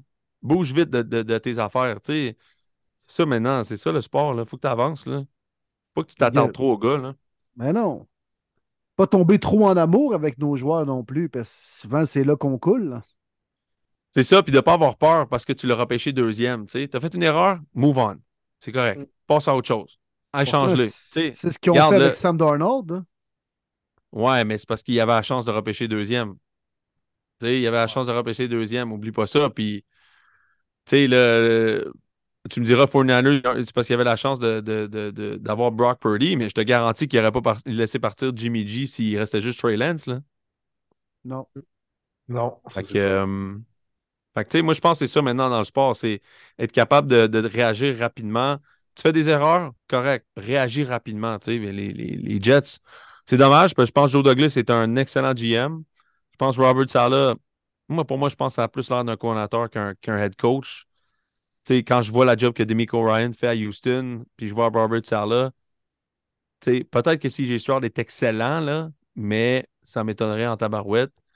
Je pense qu'il s'entoure mieux et il prépare mieux que son équipe que Robert Sala. C'est pas grave. Je pense que Robert Sala va retourner coordinateur défensif quelque part. C'est sûr. Mais euh, tu sais, je pense juste pas que. Je pense malheureusement, ils vont tous couler à cause de Zach Wilson. Mhm. Ouais, À moins que Rodgers revienne mi-décembre. Il sauve la mise. Au Ouais, moins pour une année pour tout le combien là, à ce moment-là? Euh, C'est pas grave. Non, non. Ça, s'en fout, ça. Si, si Aaron Rodgers revient mi-décembre, gagne trois games, mettons, là, finissent 3-0, là, tout le monde garde sa job, là. Tout le monde. C'est une bonne nouvelle.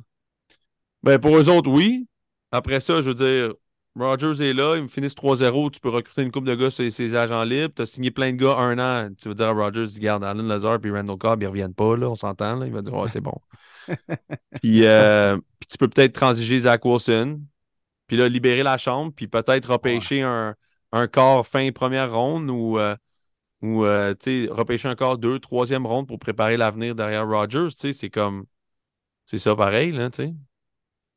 Ouais, les options. La saison des Jets se joue dans les deux prochaines semaines. Les Bills week-end, puis les Dolphins la semaine prochaine, week 14. Week, euh, week Ouais, la seule 14. bonne nouvelle, c'est qu'il y a une équipe qui est encore plus scrap que les Jets en ce moment dans la division, puis c'est les Bills. Ça, c'est quand même cool. Ça va être le duel des équipes qui se cherchent, là. Exact, c'est ça. C'est quand même, c'est quand même fou qu'on parle juste de, du, de, de l'aspect chaotique des Bills et pas des Jets. Déjà là, je suis quand même assez satisfait. On parle pas assez que Bill Belichick, la vidéo- des vidéos de lui qui, qui tournent de lui dans, dans des maisons euh, douteuses, mais ça, moi, ça m'intéresse en tout cas.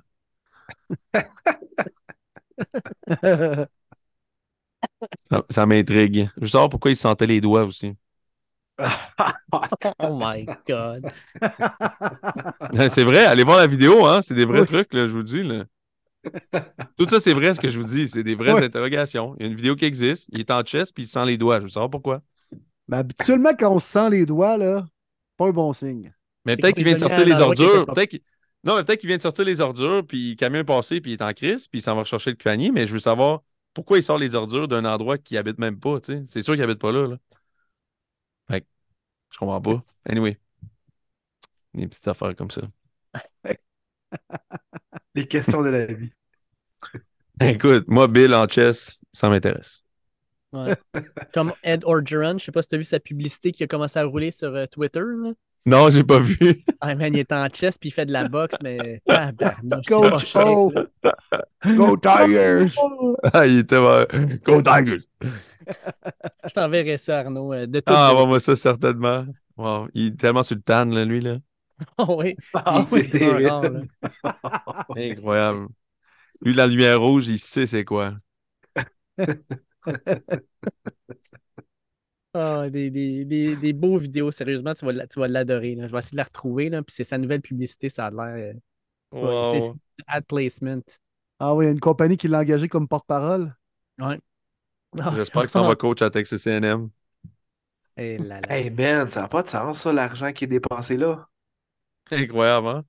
Ça se peut pas. C'est c'est les- comme le joueur de, de baseball des Mets, là. Je ne sais plus l'histoire, là. Bobby Ouais. Bonilla, mais c'est bien Ben pire, oui. c'est 76 millions. Ça n'a pas de sens. Voyons donc. Je suis capoté quand j'ai vu ça. Puis en plus, ils ont dû y dire l'année passée qu'ils le mettaient dehors. Hein? C'est souvent des, euh, des congédiements un an à l'avance. Wow. Mm. Ah, puis c'est 26 000 piastres par jour qu'il va gagner dans les prochaines années à rester les deux pieds sur le pouf. C'est hot. Il y a même la clause que s'il signe ailleurs, il, il continue par payer par cette université-là. Ah, c'est vrai? Oh. Oui, oui, oui. c'est cave comme contrat, Ah, là. J'ai jamais vu ça. Ce qui est, ce qui est drôle, là, c'est que c'est genre plein de boosters tu sais, qui donnent énormément d'argent à, une- à une université. Puis évidemment, si tu donnes des millions de dollars par année, c'est parce que tu en fais des, des dizaines, là, tu comprends? Fait que ça veut dire que tu gères hyper bien tes affaires. Tu es multimillionnaire, tu as des entreprises, puis tu gères tout bien. Puis là, tu donnes ça à une université gérée par une gang de piment. Puis après ça, tu- il, il sac le gars avec 76 millions, puis toi, tu le payes, puis t'es comme tabarnak. C'est la seule affaire qui marche mal dans ma vie, c'est quand je donne à mon argent à cette hostie d'université-là. Les- les- c'est toute une gang de CEO qui doivent capoter et doivent dire Caroline de Bin qu'on est innocent. Mais vu que c'est un alumni, il fait sa contribution année après année, puis c'est ça. C'est ça, exact. Mais c'est beaucoup d'argent. là. Moi, je me souviens quand j'étais à Rice, Ouais. euh, tu sais, c'est pas des. À un moment donné, après une pratique, le coach, il dit, euh, coach Bailiff, il dit, Hey, euh, on va aller serrer la main de tel gars, là, il vient de faire un chèque de 25 millions à l'université. C'est pas des, c'est pas des 250 Tu, pièces dans, as dit dans quoi? Merci? C'est quoi? Thank you! Ah, moi, j'ai j'ai rien dit, je savais que je m'en allais. J'ai serré la main, je suis parti. Pogné à moitié Wow. du chèque. là. Ouais, 25 millions. Wow. Ouais, c'est ça. Hey, en terminant, Arnaud, euh, petite question à rafale, les Carabins ont ça en fin de semaine? Contre Western, hein? c'est pas mal la finale avant la finale. Mhm. Je sais pas, je pense que oui, mais je pense que ça sera pas chic, là. Oui, Je pense a que ça va vraiment pas être chic. Non, mais ils m'ont pas convaincu contre Laval, pas en tout. Moi, je pensais qu'ils allaient manger Laval, puis... euh, Tu sais, Laval, c'est un programme de fighter, là. Tu sais, je veux dire, les, les coachs, tout, tout- tout le monde est bien préparé. Je veux dire, il y a personne qui va... Il a personne qui va back down de rien jamais à Laval, là. Je veux dire, euh, Marc, Marc Fortier, surtout, là. Je veux dire, il va tout le temps à la gare, ce gars-là, là, mais... Ah oui. euh, Quoi, ils ont pogné pour à peu près 250 verges de flag. Ouais, ça, c'est très surprenant quand même. Tu des flags, des fois, tu peux en, pogner parce que le gars en avant toi il est vraiment bon. Ça, je veux rien enlever aux carabins non plus. Là. Tu sais, je veux dire, ils sont très, très, sont très, très bons, ils sont physiques, euh, ils vont à balle, euh, surtout leur défensive. Là, tu sais, je veux dire, ils se rendent à balle puis ils sont très physiques. Mais, euh, mais leur offensive, vraiment, m'a déçu là, contre Laval. Je veux dire, ils n'ont pas du tout bougé le ballon du match. Les seules fois qu'ils ont bougé le ballon un peu, c'est quelques balles rapides à Carl Chabot, puis Jonathan qui sort de la pochette pour 12 verges. Tu sais, c'était... Ça a été très maigre comme production offensive. Puis, euh, ben, c'est ça, là. tu sais. Oui, c'est sûr que c'est une grande performance de Laval, mais le demi de coin le sort avait l'épaule déboîtée. Christophe Beaulieu, il avait un ischio magané. Euh, meilleur joueur de la défense, c'est Justin Cloutier, c'est une recrue. Tu sais, je veux dire, c'était pas comme le, le, le powerhouse de squad incroyable. Bonne tertiaire, mais la moitié était blessée, tu sais. Fait que je me demande vraiment si les Carabins ont assez d'outils à l'attaque pour générer de l'offensive contre Western et peut-être contre UBC après. C'est euh, c'est des équipes physiques, là. Puis, euh, euh, j'ai l'impression que si les Carabins vont gagner, ça risque de ressembler un peu comme, comme le match contre Laval, j'imagine. C'est difficile à comparer, hein, mais je veux dire, Western, ça fait quand même plusieurs fois qu'ils jouent des équipes du Québec, puis ils arrivent tout le temps quand même à, à montrer des dents Mhm. un peu. Là, fait que peut-être qu'ils vont générer un peu plus d'attaques que contre Montréal, euh, que contre Laval, mais en même temps, Western, je pense, a, a une meilleure attaque que celle de Laval, en tout cas, que celle qui s'est présentée à Montréal. là. Et puis en terminant, tu fais euh, quoi le bol d'or à TVA Sport? C'est quoi? C'est vendredi la finale D1 collégial? Ouais, je vais faire toute la fin de semaine finalement. Je fais. Euh, Puis c'est quoi que vous diffusez, hein, dans le fond? euh, TVA Sport diffuse vendredi soir le Bol d'Or collégial Division 1 entre Limoilou et Grasset. OK. Après ça, samedi matin, euh, TVA Sport fait Carabin, ben matin, à midi, Western euh, Carabin. Oui. Moi, je fais l'avant-match du tailgate avec BPM Sport. Après ça, je m'en vais à Trois-Rivières faire l'analyse des- du bol d'or le soir, puis le lendemain. OK. Fait que euh, comme c'est à la radio, c'est comme du streaming, là, genre TV Go, je pense qu'il appelle. Ou Ouais, un, c'est ouais, un ouais. Streaming live, Exact. les parents, tout ça. Puis, euh, streaming live, ouais, exact. Mais c'est quand même cool. Il disait l'année passée, ouais, euh, c'est bien, c'est bien fait. il dit euh, fini l'année avec genre euh, une finale du bol d'or avec 35 000 vues. là, tu sais, C'est quand même cool. Wow. Ah, c'est bon. Samedi soir, c'est quoi? C'est du D2 ou? Euh, Division 3, puis euh, collégial Division 3, puis dimanche, c'est euh, euh, Division 1 secondaire. Fait que, euh, OK, nice. Exact. Très cool. Fait que, ils n'ont pas euh, la dernière des personnes pour venir analyser ça. En plus de ça, euh, c'est cool que tu contribues euh, de ta façon au football québécois, man. Ouais, c'est ça, c'est cool. Puis en plus, j'ai samedi, je pouvais pas, j'avais un conflit d'horaire à une heure. Fait que j'ai j'ai plugué un jeune que, que j'aide et que, que je, je, je mentore un peu, là, Isaac Pépin, à Concordia, qui, était, qui, était- qui vient de Québec, qui a fait une marche pendant la, la Oui, COVID oui, pour euh, que les jeunes puissent faire du sport. Fait qu'Isaac est à Montréal. Ah, oui, oui. Puis, euh, ben, j'ai- j'ai j'ai- j'ai contact avec lui depuis un bout déjà. Puis, euh, je l'aide dans l'environnement ici, puis à Montréal, puis dans le foot, puis tout ça. Fait que moi, je pouvais pas samedi. Fait qu'Isaac est étudiant en communication. Je les ai convaincus de, qu'Isaac fasse la game. Fait qu'Isaac Pépin va faire la- l'analyse, le play-by-play de la game samedi à 1h. Fait qu'il est bien excité. Puis moi aussi, je suis bien content. Ah, très cool. Ah, c'est vraiment cool. cool. Belle plug. Ouais, c'est cool. Non, je suis content. Sharp. Que Gros week-end de football, hein, assurément. Fait qu'il n'y aura pas de place pour euh, Jets Bill. Tu vas plus te concentrer sur la Coupe Grey, j'imagine, dimanche soir. Là. C'est pas, Ouais, pas grand-chose à pas absolument. voir jouer Zach Wilson. Là, tu. Absolument. Puis en plus, ma belle famille était supposée venir à Montréal. Là, j'ai dit à ma blonde, je dis, écoute, là, euh, moi, c'est impossible, il faut que j'aille faire ça. Tu c'est une, be- une belle fin de semaine. Là. Je dis, moi, je m'en vais à Trois-Rivières. Fait que euh, finalement, elle, elle s'en va à Québec. Fait que moi, je vais être tout seul toute la fin de semaine. There we go! yes, sir! Ça va être une belle fin de semaine. Oh là là là là! Que j'ai hâte. Hey, thank you, Arnaud. Toujours un plaisir de te jaser. Merci d'être venu sur le podcast. Euh, Merci, les boys. personne prédestinée à venir sur le show cette semaine pour discuter de tout ça. Merci, toujours bien apprécié, man. Tes présences sont intéressantes, divertissantes, puis euh, bien appréciées. Merci, les boys. Au plaisir. Merci Arnaud. Ben. AGM Bon gros 45 week-end. sur les réseaux sociaux. Allez Ciao. suivre ça.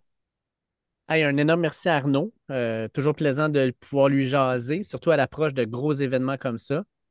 Fait que là, les boys, nous autres, on, on revient à notre poutine normale. Euh, D'habitude, notre invité vient après notre analyse de la première de, la- de la dernière semaine, mais on, va commencer ça là. Je pense qu'on on commence, ça, pour, euh, pour la semaine 10. Écoute, comme on avait dit la semaine dernière, première semaine dans les double digits.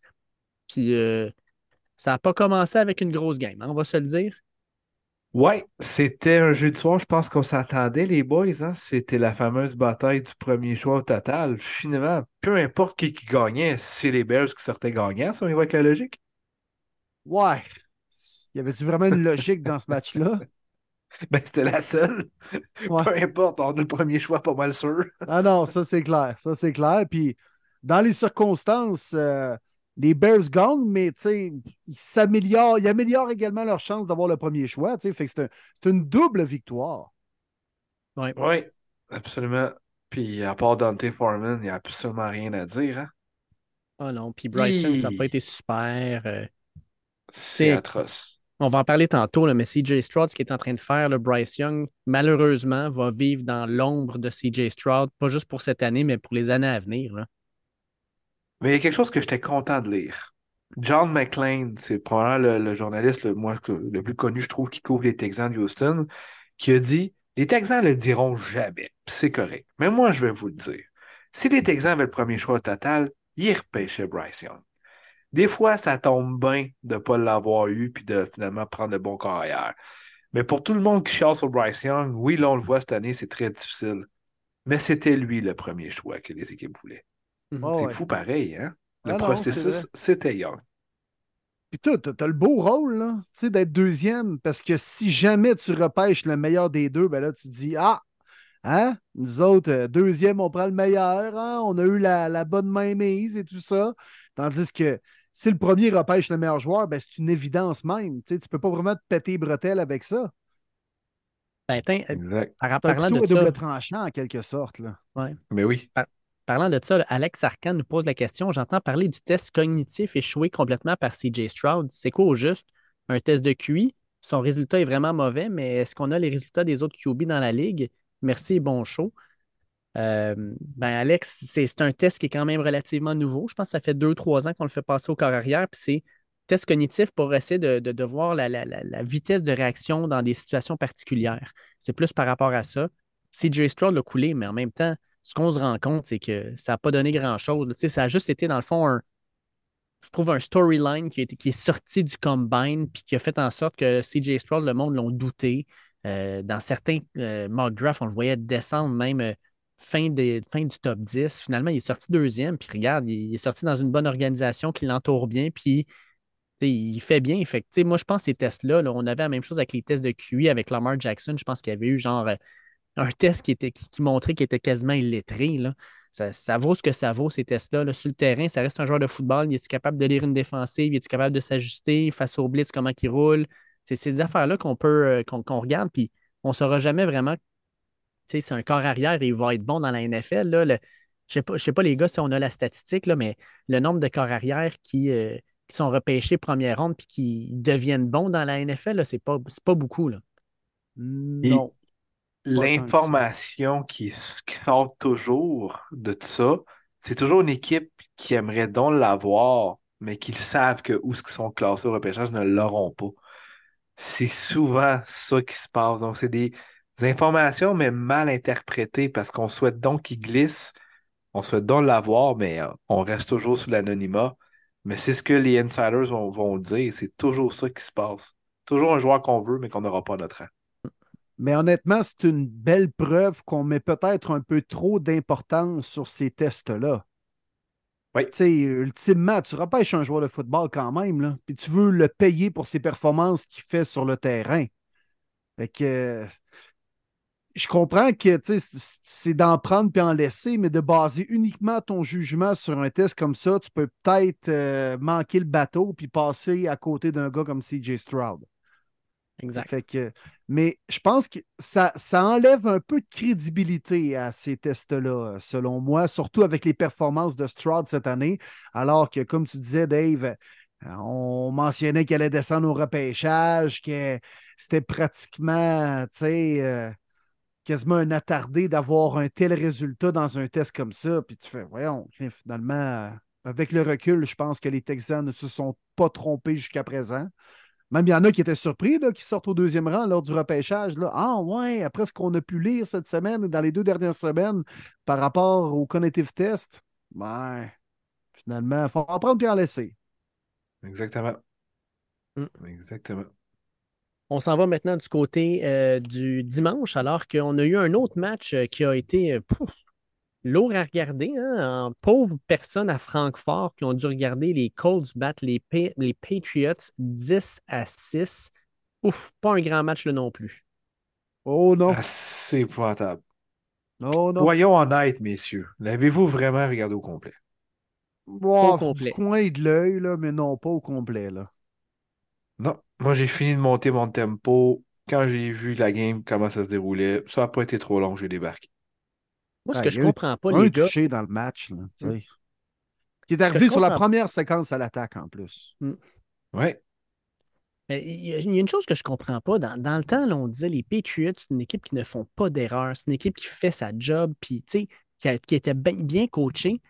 Là, je trouve que depuis une couple d'années, c'est plus le cas. C'est une équipe, on dirait, qui, ils font des erreurs. On se rappelle finalement de la, la fameuse passe de Ramondre Stevenson euh, de côté qui avait commencé contre les Raiders.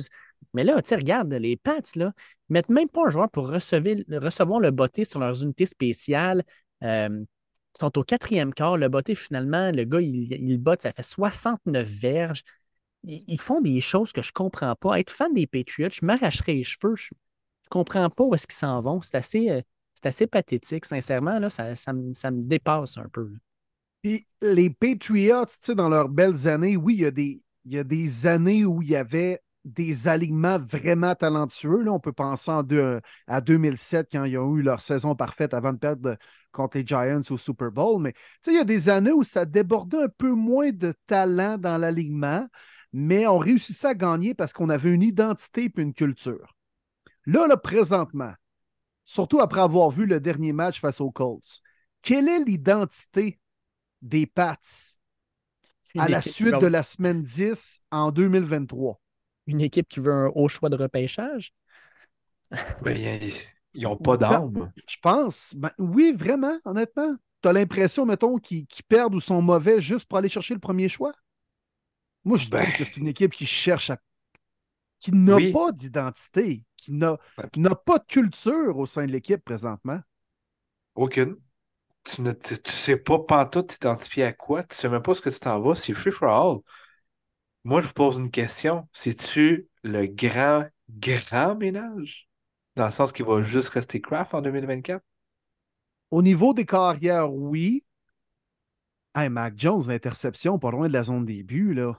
Ah, ouais. Honnêtement, même bien chaud des fois à jouer au football à 3 contre 3 avec mes chums le soir, je fais pas une passe de même. Ben, je pense que c'est la passe qui a cloué son cercueil, là, sérieusement. Là, on dit qu'il est blessé, là, mais d'après moi, à la radiographie, on a juste vu son orgueil qui, qui était cassé. là. C'est c'est carrément ça. là. Puis Bailey Zappi, pas mieux en plus, qui arrive tout de suite après, puis qui, qui lance Bon, une interception aussi désastreuse. là. Hey, dans du, du quadruple cover, de la couverture quadruple, tu sais, un moment donné, tabarnouche. Puis Méchant- on aimait méchant. donc l'avenue de Bill O'Brien. Eh, boy, boy. Il n'y a pas d'amélioration là. C'est assez épouvantable. J'ai quand même hâte de voir les Pats euh, leur saison morte. Moi, je pense que c'est le grand ménage. C'est fini, Belichick. Je pense que c'est- vraiment fini. là. Tout, tout est fini. là. Peut-être qu'on On va donner le règne à Gerald Mayo. Je sais pas. Moi, je pense que c'est un gros ménage. Grosse reconstruction. T'as pas le choix. Non, t'as pas le choix. Parce que, tu sais, quand Brady est parti, là, il y a une saison un peu plus dure. Après ça, on a dépensé beaucoup d'argent pour aller chercher quand même des vétérans établis à la Judon, euh, les euh, Mar- euh, Hunter, Hunter Henry, de exact, les receveurs. Tu sais, on avait offert une année euh, pas loin de 500. là. L'an dernier, ça a été moi. Je pense la première année de Mac Jones, c'est peut-être euh, la meilleure des pads depuis que Brady est parti. Mais là, ça fait deux ans qu'on tourne vraiment en rond, puis il n'y a rien qui laisse présager que ça va se replacer l'année prochaine, même en allant chercher deux, trois agents libres, puis deux, trois gars au repêchage. C'est beaucoup plus profond que ça. Non, non, on est peut-être rendu là à faire le, le grand, grand changement. Il n'y a pas une émission à VRAC TV dans le temps qui s'appelait euh, Méchant changement? Ça parlait de quoi? Tu sais, il refaisait la chambre de quelqu'un avec Stéphane Bellavance. Oh mon Dieu, je connais pas Non? ça. Vous vous rappelez pas Non. de ça? Malheureusement, non. Pas du tout, je connais pas. C'était comme euh, des ados là, qui gagnaient un concours. Puis là, tu avais Pimp My Ride avec Exhibit. Là, ben, nous autres, au Ouais. Québec, on avait méchant changement avec Stéphane Bellavance. Et Dans le fond, il refaisait la chambre au grand complet. Ben, il refaisait la chambre, honnêtement. Là. Il passait du jaune au bleu, puis il mettait trois posters. Là, puis là, hey, wow, on a changé la chambre au complet.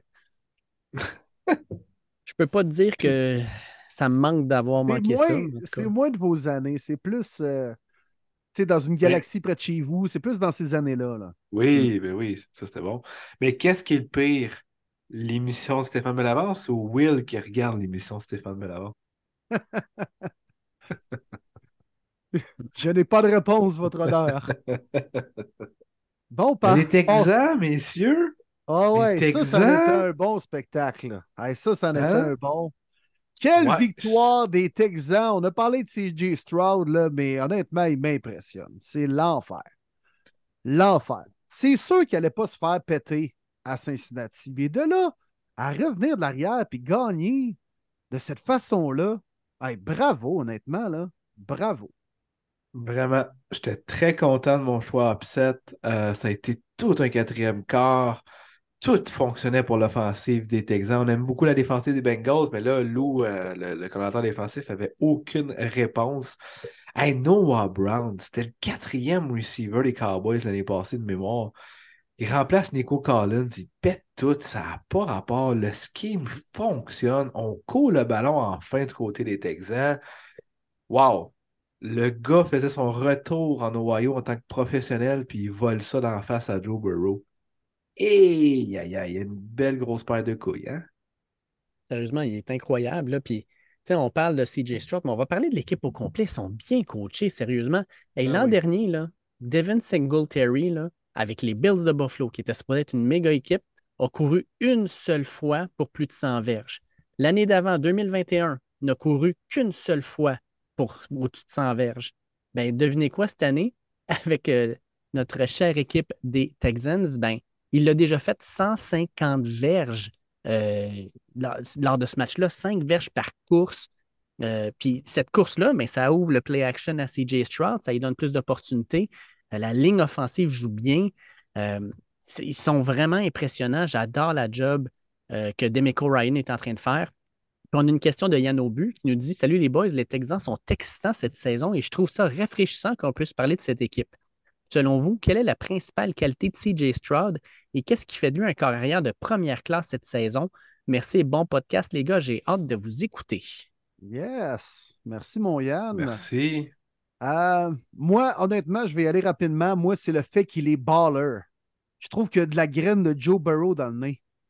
Il est bon au bon moment, se débarrasse de la pression, étire les jeux, réussit les passes dans Ouais. les courtes fenêtres. C'est un baller. Puis moi, des fois, vous savez, les gars, j'ai jamais été tendre envers des gars comme Trevor Lawrence, Justin Herbert et compagnie. Puis pas parce qu'ils sont pas talentueux, mais je trouve des fois, il manque un petit peu de graine de winner, là, de toughness. Puis CJ Stroud, il me démontre ça. Moi, pour moi, c'est sa plus grande qualité de ce que je vois jusqu'à présent. Moi, j'irais avec sa patience. N'a pas l'air vraiment énervé de jouer dans le niveau de la NFL. Se sent vraiment à sa place dès sa saison recrue. Prend rarement de mauvaises décisions. euh, lit bien le jeu. Euh, comme tu dis, il étire le jeu effectivement au bon moment. Euh, Puis je pensais jamais dire ça avec son supporting cast. Là. Il fit vraiment où ce qui est là, là. Il n'y aurait pas autant de succès avec les Panthers. C'est assez impressionnant ce que Demico Ryan fait à sa première année. Moi, en tant que bon prof de maths, je vais sortir des stats, des next- next-gen stats. CJ Stroud il a été blitz- blitzé 79 fois depuis le début de la saison. Puis on dit toujours que les carrières de la NFL, quand ils arrivent au niveau recru, ben la NFL, ça va vite. Puis des fois, pour certains, ça va trop vite. Puis avant que la game ralentisse, ça prend du temps. Quand ça blitz, là, on s'entend, les boys, c'est le moment où ça va le plus vite. Tu n'as pas beaucoup de temps. C'est lui qui a la plus grande moyenne par passe dans ces conditions-là de la NFL à 9,6 verges par passe. Pour vous donner une idée, le deuxième de la NFL présentement, c'est Brock Purdy qui a 8,4 verges par passe. Puis on nous indique que Next qui garde les euh, statistiques depuis 8 ans, n'ont jamais vu un corps arrière recru avoir des statistiques aussi impressionnantes. Il n'y a aucun corps arrière recru qui était à moins à, une verge de ce que CJ Stroud est en train de faire. Puis on va donner un comparatif. Présentement, Patrick Mahomes, qu'on considère comme le meilleur carrière de la ligue, quand il est blitzé, lui fait à 7,3 verges la passe. Fait que Stroud, lorsqu'il est blitzé, il est impressionnant. En fait, euh, ça donne presque pas le goût de le blitzer. On est rendu là. là. Wow. Intéressant. Cool. Merci, euh, le comptable, ton ancien surnom, mon Dave. Oh my God, ça va. Aïe, aïe, Ah aïe. ça a, re- il a ressorti ça des boulamites. Non, Wow. c'est intéressant. C'est intéressant. Ah, puis pour terminer avec les euh, Texans, les boys, j'ai- je lis un petit message de notre ami Patrick Rodrigue. Ça, les gars, c'est euh, celui qui nous avait envoyé une photo là, quand il était monté La au top. De la montagne à la chasse en Abitibi Ah, ouais, ouais, ouais, c'est pour ça. réussir à downloader le podcast et nous écouter. On avait lu son message il y a quelques semaines. Mais là, il nous a écrit aujourd'hui Salut la gang, je n'ai pas de questions, juste des commentaires. Merci d'avoir souligné mon, esca- mon escalade afin de récupérer le podcast. C'est vraiment nice et ça en valait la peine, comme à chaque écoute. Et en tant que partisan des Texans, qui a vécu trois années de misère, 11 victoires au total des trois dernières années. Franchement, wow! Euh, chaque match est excitant à regarder. On est meilleur que bien des experts le prédisaient. On a une excellente O-line. Tantil, Howard, on est allé chercher le vétéran Shaq Mason cet été comme garde. George Fent également. Stroud est fantastique. Ben, honnêtement, je suis content pour les fans des Texans, comme Patrick, puisqu'il y en a, il y en a au Québec. Alors, euh, content pour vous. Honnêtement, vous êtes une maudite belle équipe à voir jouer actuellement. Et puis, Will, la semaine dernière, tu faisais une grosse prédiction en disant que les Bills ne feraient pas une série. Mais je vais en faire une, moi, aujourd'hui. Puis je vais dire que les Texans vont gagner la division. Oh! J'adore! Oui. Ouais, week 12, c'est Texans Jags. Très, très hâte de voir ça. Ouais. Très, très hâte. Texans avait gagné le premier match. Une autre équipe qui cesse de nous impressionner, surtout leur corps arrière. C'est hallucinant l'histoire qui se forme à Minnesota alors que les Vikings ont battu les Saints à domicile 27-19. Josh Dobbs fit tellement dans l'offensive de Kevin O'Connell. Je suis en train même de me demander s'ils vont signer Cousins alors qu'ils peuvent avoir Dobbs pas trop cher pour une autre année. Le Pastronaut. Ah, ouais, t'es déjà rendu là après deux matchs? Je suis déjà rendu là. Il y a quelque chose qui se passe, la magie, la collection avec TJ Hawkinson n'a aucun maudit bon sens. Il te coûterait Ah, pas hey. cher. Tu pourrais mieux entourer ton équipe. Hey, ils sont Ouais. 6-4 quand même. C'est Ah non, c'est fou. Puis bravo, Josh Dobbs. Incroyable. Manquait Hey, de Tyson Hawkinson, Hill du là. côté des Saints, hein? Manquait de un petit quelque chose. Ouais. Ouais, pensez à toi, Will, je l'ai starté, puis j'étais pas bien bien content. J'ai perdu Non. 5 petits points fantasy. Euh, Quand tu dis que, tu sais, Jamin Winston prend la place de Derek Carr puis il bench, là, ça va pas bien dans ton équipe, là, quand tu as donné le contrat à Derek Carr, là, le... Oh, mais Dave, juste pour expliquer, Carl s'est blessé, par exemple. Ouais, mais sérieusement, il méritait d'être benché aussi, là. Oh oui, il joue pas bien, mais là, blessé, pas ont- blessé, là. Oh oui, non, je sais bien, mais c'était vraiment ça la raison, par contre. là. Il est vraiment blessé. Mais euh, je, je comprends qu'il joue pas à la hauteur de son contrat. Je suis pas d'accord avec toi. Et puis Hawkinson, là, si vous avez regardé le match, là, oui, il a 11 réceptions pour 134 verges puis un touché, là, mais il s'est fait frapper, man, là, tabarnouche. Euh, une couple de fois, tu le voyais, il avait l'air d'un gars qui avait de la misère à se relever. Ça a dû être dur de se lever du lit le lundi matin. Eh là là là là. Hey, les gars, vrai ou faux, les euh, Vikings jouent du football éliminatoire en janvier? Ça s'enligne pour du vrai actuellement. Ben, je vais dire vrai, parce qu'il y a un gap dans la NFC de mémoire euh, 6-4, 7e, puis après ça, c'est 4-6, hein, les autres clubs de vite Ouais. vite de mémoire. Écoute, avec deux games d'avance déjà en novembre, euh, ça va bien. Je vais dire oui, 7e pour ma part. Pas le choix de dire oui aussi. On s'en va du côté des Steelers de Pittsburgh qui recevaient les Packers. Ils gagnent le match 23-19. Mais les gars, je vous donne des statistiques, ça passait un peu sur Internet. Les Steelers cette saison, ils ont été outgained au niveau des verges par 865 verges en 9 matchs. Ils n'ont pas, pendant un seul match, dominé au niveau des verges euh, obtenues à l'attaque. Ils sont 28e dans la NFL pour le nombre de verges par match gagnés. Ils ont un différentiel de points négatif à moins 26 et ils comptent en moyenne 17,3 ma- points par match, ce qui est 26e dans la NFL. Ils sont 6 et 3. Je comprends pas. Ah, c'est dégueu, ça. C'est bizarre. C'est le Ben, pire 6 et 3 de la NFL jusqu'à présent. là. Honnêtement, là. Tu sais, le memes là, avec les euh, trois euh, filles en bikini là, sur le bord de la piscine, là. Tu sais, souvent, on voyait des logos différents. Puis, tu sais, honnêtement, là, euh, ceux-là des Steelers, c'était c'était la fille avec son casque de bain. là. C'est ce 6-3-là. Là. Les Steelers sont-ils les Vikings de 2022? Hmm. La chance que leur pue au nez. Hmm. Ouais, Ouais, mais les. Vikings avaient quand même plus de talent. là. Mhm. Hey, Steelers, Ouais. là, mis à part le front défensif, là, même la tertiaire, c'est pas fort. Là.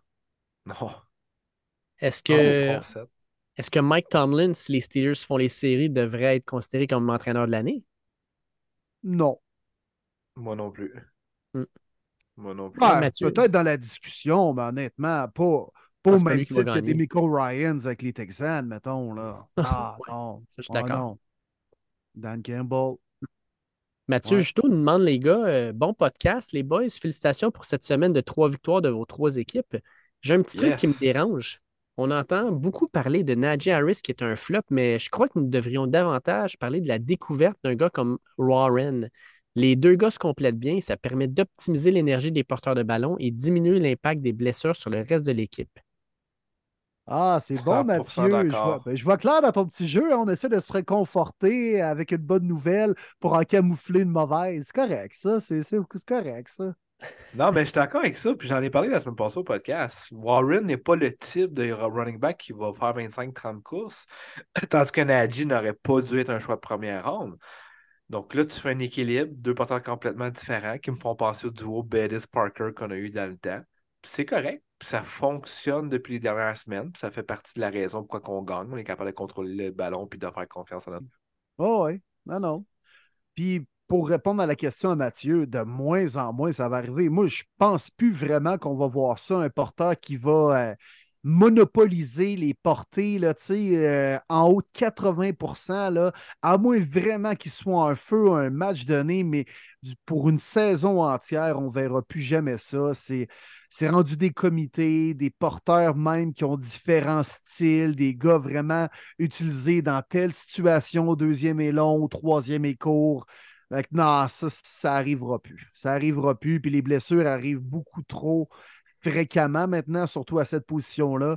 Donc, c'est clair qu'on ne voudra pas autant donner, comme on dit dans le jargon anglais, de workload au même porteur de ballon. On passe euh, du côté euh, des euh, Bucks, les gars, qui ont gagné 20 à 6 contre les Titans. Qu'est-ce que vous retenez dans ce match-là?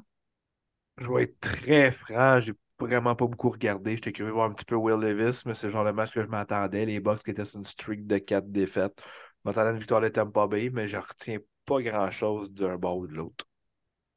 Ouais, ça a juste été une mauvaise partie de Will Levis. J'ai regardé un peu. Baker Mayfield, des bonnes passes. Euh, Mike Evans a eu un très, très fort match. Euh, mais sinon, euh, sincèrement, pour les Titans, je pense que c'est un retour sur terre. Ça, ressemble pas mal à ça. Ouais, puis ça marche le duo Baker-Evans. Honnêtement, ça fonctionne depuis le début de l'année. Puis les Bucks mm. restent dans la course avec une victoire importante. On revient à 4-5. Donc on reste dans la course. Oui un match qu'on attendait beaucoup à 13h que finalement, euh, comme mon bon chum Rémi, grand fan des Jaguars, mais comment que les Niners ont collé trois défaites de suite? Ça fait aucun sens. Ils étaient plus que dominants dans ce match-là sur tous les facettes. Ça n'avait aucun maudit bon sens. 34-3 Niners. Ouais, je m'attendais à une victoire des Niners. Je me disais aussi ça ça peut pas, pas avoir une victoire après un bail puis trois semaines, mais de cette façon-là, je dois avouer, je m'y attendais pas. Ouais, ben, tout le monde était de retour en santé, hein? Trent Williams, Debo Samuel, puis euh, quand ces deux gars-là euh, jouent le match et terminent le match, eh bien, ils sont 6-0 les Niners. Ça hmm. paraît. Ça paraît. Ah, puis c'est sûr que Shannon, pendant tout le bye week, là, il a dû faire jouer pas à peu près le trois victoires, trois défaites de suite. Qu'est-ce qui se passe avec les 49ers? Tu sais, leur rentrer ça dans la tête pour qu'ils sortent enragés, ça a apparu. Puis Michael Welch nous écrit les boys. Pas de question, mais je voulais juste mentionner que mes Niners sont de retour et que dire du duo Nick Boza et Chase Young, ça va être du feu. Ouais, on en a vu quelques étincelles en tout cas, assurément. Hein, le duo de Ohio State en plus, euh, ça va être intéressant de voir d'ici la fin de la saison. ça semblait énergiser Boza un peu qui était assez soft depuis le début de l'année. c'est un petit électrochoc. Euh, le micro aussi, Boza avait le micro, puis il se parlait. Boza a fait du bien de t'avoir, buddy. Ils ont déjà joué ensemble un petit peu à Ohio State. Puis euh, Young, il dit ah, Je te l'ai dit, on va, on, va, on va jaser pas mal autour du corps arrière ensemble. Puis euh, je pense que c'est vrai. On l'a déjà vu cette semaine à Jacksonville. je pense que c'est un duo qui peut devenir une terreur. Je vois juste mal comment est-ce que les Niners vont pouvoir payer Young, mais écoute, il y a tellement de façons de contourner ce fameux, euh, cette fameuse masse salariale et de payer un Brock Purdy euh, le salaire minimum. Donc, euh, tout est possible. Mais pour le reste de l'année, je pense que ça va être une terreur. Purdy habite en colocation. D'avoir un coloc de plus, ça ne lui dérangera pas. On, on habitera trois dans un 5,5. Au pire, c'est pas grave. Là. Comme dans le bon vieux temps. Ah oui. Manger des McAllenas, là, puis des, du chef Boyardi, là. Oh, wow. Ouais. Je sais pas si c'est des bons souvenirs, mais bon. J'espère qu'il y a une meilleure nutritionniste que ça. Mm. Du côté de Baltimore, un des matchs les plus excitants euh, de la semaine, alors que les Browns, euh, contre toute attente, remportent le match 33-31 contre les Ravens. Ça a tellement mal commencé, mon Will. Ça s'est bien terminé. Puis malheureusement, matin, ben, il y a une méchante brique qui vous tombe de sa tête. Ouais, qui enlève euh, beaucoup de lustre et euh, de confiance pour le reste de la saison suite à cette euh, belle victoire. Une des grandes victoires des Browns dans les 5-8 dernières années, honnêtement, mis à part la saison 2020 où on a fait les séries, battu les Steelers en première ronde, chauffé les Chiefs après. Depuis ce temps-là, là, des victoires aussi importantes, déterminantes et surtout dans la façon que ça a été fait, j'en ai pas vu beaucoup. Euh, puis Deshaun Watson, man, moi, j'avais jamais vu Deshaun Watson avec le casque des Browns ressembler au Deshaun Watson des Texans. Puis c'est ce qu'on a vu en deuxième demi. 14 en 14, pas loin de 200 verges, a réussi un deux points, un touché, précis, bonne décision, court au bon moment. Puis, Avec euh, une épaule cassée, là, finalement, là, en plus.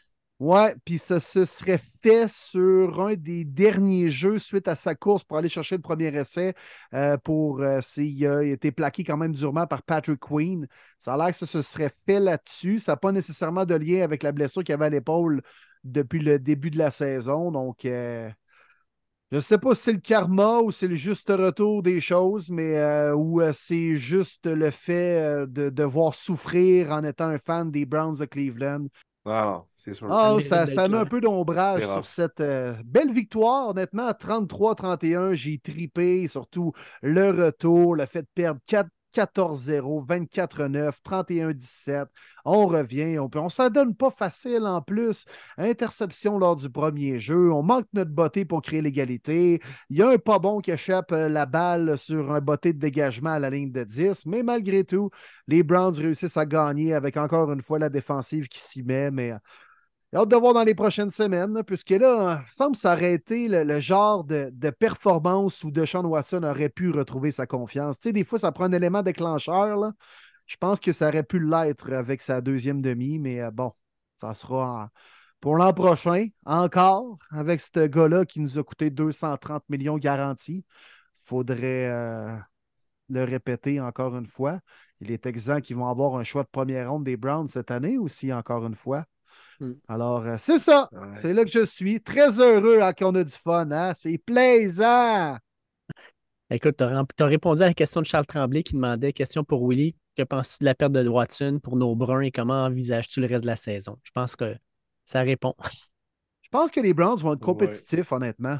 Mhm. Oui. Mais Ça il va être une équipe. Ben oui, puis ça va être une équipe qui va se battre jusqu'à la fin. Puis euh, ils ont prouvé qu'ils étaient capables de gagner des grands matchs avec euh, un deuxième ou un troisième carrière. Chris, ils ont battu les Niners. Donc on verra. Euh, il y a des très, très bonnes équipes dans l'américaine, mais honnêtement, je ne suis pas prêt à jeter complètement la serviette. Je pense que ça va être vraiment une équipe qui va être compétitive chaque match et jusqu'à la toute fin de la saison. Mais là, il y a des gros duels à venir, puis des fois, tu as besoin de ton corps arrière pour réussir les gros jeux au bon moment.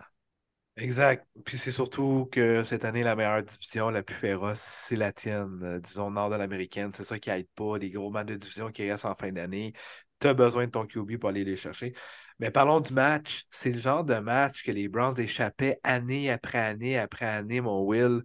Ouais. Puis cette fois-ci, ils n'ont jamais abandonné, ils ont été à chercher, j'en revenais pas. C'est là que tu dis l'identité a vraiment changé avec Cleveland, ça fait du bien, surtout contre les Ravens qu'on déteste à mort du côté du Dog Pound. Donc bravo, vraiment bravo, Will, j'étais très content pour toi, très content mon bon, mon bon ami. Martin Majot, qui a très très hâte euh, de retourner en fin de semaine à Cleveland pour voir les Steelers. C'est sûr que lui aussi, il m'a texté aujourd'hui, il était démoli euh, de, de perdre son corps arrière. Mais euh, non, ça fait du bien. C'est c'est vraiment cool. Puis effectivement, on verra. On y va une, une semaine à la fois. Là, c'est DTR qui a été nommé partant. Puis je me souviens au tout début de la saison, j'avais dit euh, DTR va être le corps euh, partant en fin de l'année. Je ne le voulais pas de cette façon-là. Mais je pense que ça va quand même bien aller. Pas Ah, point c'est qu'on pense, ta mais je- faute, moi je l'aime, DTR. Saint-Jean, dans le fond. C'est de ta faute. Tu nous as jinxé en début d'année, toi. Eh, mon je l'aime, DTR. Tu le sais, je l'aime, DTR. Ben oui. Ben oui, puis il s'est Euh, amélioré. Fait que j'ai hâte de voir ce qu'il a, euh, ce qu'il a dans son coffre dans les prochaines semaines. Si les on passe les Cards, boys. les boys. Les Cards et Kyler Murray qui est euh, de retour. Honnêtement, grande performance de Kyler Murray. On l'a surtout vu lors d'un troisième élan en fin de rencontre pour aller se positionner pour le placement victorieux. Euh, il est de retour, mais surtout, il n'a pas nécessairement perdu de mobilité. Quelle course! Encore le speed dans ses jambes. Puis ça, c'est une défaite que les Falcons vont euh, probablement mal digérer en fin de saison. C'est peut-être la game qui va te manquer pour faire les séries. Ils, vont Ouais. en, ils en ont beaucoup à, à- à gérer. hein. Les Falcons, tu celle-là. Les Vikings la semaine d'avant avec Josh Dobbs. La semaine d'avant avec les Titans puis Will Levis. Tabarnouche. Moi, là, sincèrement, c'est. Tu sais, je pense que être propriétaire, là, mettons Arthur Banks, j'aurais tellement de la misère à la digérer que je me demande si Arthur Smith va finir l'année. Je suis rendu là. là. Ben, c'est une discussion à avoir avec ses décisions très douteuses dans plusieurs rencontres. Euh, là, il était temps, puis tout le monde le savait que Bijan aurait beaucoup de ballon. Il l'a eu. Euh, a failli de fonctionner, effectivement, mais c'est le meilleur carrière sur le terrain qui a gagné Kyler Murray grâce à ses euh, petites jambes très rapides, par exemple. Je me souviens de 3 et 12. Et là là, qui court vite. Ouais, c'est là qu'on a dit, wow, là, ça amène une autre euh, dimension du côté. Puis je le maintiens, mon Will. Tu riais de moi, mais je pense que les Cards vont finir avec 4 victoires cette année. ils sont rendus à 2 maintenant, 1 à 1 pour Murray. Puis je pense qu'on va aller chercher des victoires difficiles vont faire mal à leur adversaire, mais si on peut quand même prouver, même si on n'aura plus un fameux top 5 euh, choix, si on est capable de solidifier et de dire on a retrouvé notre Kyler Murray, c'est la plus belle nouvelle qui peut arriver aux Cardinals. Les Cards ont pensé qu'il allait avoir les choix numéro 1 puis 2 avec les Texans. Euh, pas sûr. Pas sûr. Je pense qu'ils vont avoir des choix peut-être euh, fin top fin 5, puis avec les Texans, ça va peut-être être un choix genre 15-20. Ouais. Ben, je pense que les Cards ne seront même pas top 5. Honnêtement, c'est aux Bears avec le choix des Panthers, les Giants, les Bats. Automatiquement, j'aimais pire que les Cards. Ah oui, ça, ils sont. Euh, les Giants, ça, il n'y a pas de doute là-dessus. Les Pats aussi. Ça, il n'y a pas de doute là-dessus non plus. Fini. Panthers aussi. Ils vont peut-être rattraper les Bears. Ben oui, Bears, vous savez à quel point je les aime pas. Ouais. non, mais là, Justin Fields revient. Ouais. ouais. Peut-être 5. Non, ils vont pas loin du 4 victoires. Honnêtement, comme tu disais en début de saison, mais je, pensais peut-être pas que Murray allait revenir aussi rapidement aussi en saison. On parlait peut-être de week 14-15 en début d'année. Finalement, c'est quand même semaine 10 où il est revenu. Là. Oui. Mais quand même, comme je l'ai dit, la plus belle nouvelle, c'est que s'ils sont capables de. Ouais. Puis, euh, dommage pour Matt et les Falcons, là, c'est une défaite qui fait mal, ça. Oui. Ouais. Absolument. Autre match explosif, mon cher Dave. Ouh, je l'ai aimé celle-là. C'est le match que j'ai le plus regardé euh, à 16h, les Lions qui rendaient visite aux Chargers. Je m'attendais à un match au pointage, pas à ce point-là, par exemple. Il y en a eu des gros jeux offensifs. j'ai trouvé ça dur à regarder, moi, de mon bord, parce que, tu sais, euh, quand les, Lions prennent l'avance 24-10 avec euh, fin du deuxième quart, je me dis, that's it, c'est dans la poche. notre défensive joue bien, on s'entend, c'est les Chargers de l'autre bord. Crème, on laisse les Chargers faire le terrain puis aller marquer un, un toucher euh, à la fin du quart. revient au troisième quart, on leur laisse faire un toucher encore. Puis, heureusement, crème, notre offensive faisait juste comme tout arracher. Moi, c'est ma ligne offensive. Depuis des semaines, on parle de, de Mack, Joey Boza est de retour, euh, Derwin James. Ils ont... Écoute, même Jared Goff l'a dit après le match, je pense même pas que je me suis fait toucher pendant toute la game. Pas, pas, pas saquer, juste toucher. Là. Euh, puis ça fait en sorte que cette ligne-là a non seulement protégé Jared Goff, mais a permis à l'équipe de courir pour 200 verges, 116 pour David Montgomery, 77 pour Jammer Gibbs. Puis, euh, crème, euh, ça roule, là, je suis bien content. Euh, grosse victoire, puis on va se le dire, Dan Campbell, là, il n'a pas peur, il a pas peur parce qu'il a fait cinq, cinq, appels pour des fourth down. Il en a réussi quatre, mais le plus important, là, la 4 et, je pense que c'était 4 et 2, fin de quatrième quart, la passe à. Comment tu l'appelles déjà, mon, mon Martin? La la la la la la la porta. Ah oui! voilà ça prenait là, des schnolls grosses comme des balles de tennis pour appeler ce jeu-là. Hmm. J'aimais ça. J'aimais ça. Bel appel de jeu aussi. Puis, euh, good job. Ça, là, ça paraît que c'est une équipe qui veut gagner, puis pas juste compétitionner, puis, puis juste, oh, on va essayer de ne pas perdre. Jouer pour ne pas perdre et jouer pour gagner, c'est deux choses bien différentes. Mm. Les Lions ont cette mentalité-là cette année. I love it. Même Brendan Staley a adoré le call de Dan, de Dan Campbell, juste pour te dire. Il a pris des notes. Parlant d'équipe qui est là pour compétitionner, euh, en fait, on, on, va parler, mettons, d'un antonyme. Oh, hein, euh, notion de français. Les Giants. Oh, les Giants contre les Cowboys, là. On s'attendait à une volée. Ils l'ont mangé, leur volée. Euh, ah. Au total, Cowboys contre Giants cette année, 89 à 17 pour les Cowboys. Ils ont donné quand même 17 points aux Giants, mais il faut le dire, là. parce qu'on a eu une question d'un certain Jacob Lemoine qui nous dit En ce qui concerne les Giants, je souligne ceci. Tommy DeVito a eu trois passes de toucher. Tyler, euh, Tyra Taylor et Daniel Jones euh, en ont eu deux chaque. Euh, mais on va se le dire, Tommy DeVino, ses passes de toucher, ils ont fait comme euh, la troisième unité défensive des Cowboys au, au quatrième quart. là. On va se calmer Ouais. là-dessus. Ouais, exact. C'était 28-0 à demi. Il y a 86 verges au total, là, Tommy DeVito. Là. Honnêtement, il fait pitié, Tommy DeVito, je trouve. Ben, écoute, lui-même qui va dire que sa mère fait encore son lit. Là. Hey, Simonac, t'as oui. 25 ans. Eh oui, je rentre à la maison, j'ai mon petit souper par mom. Mon lit est tout fait.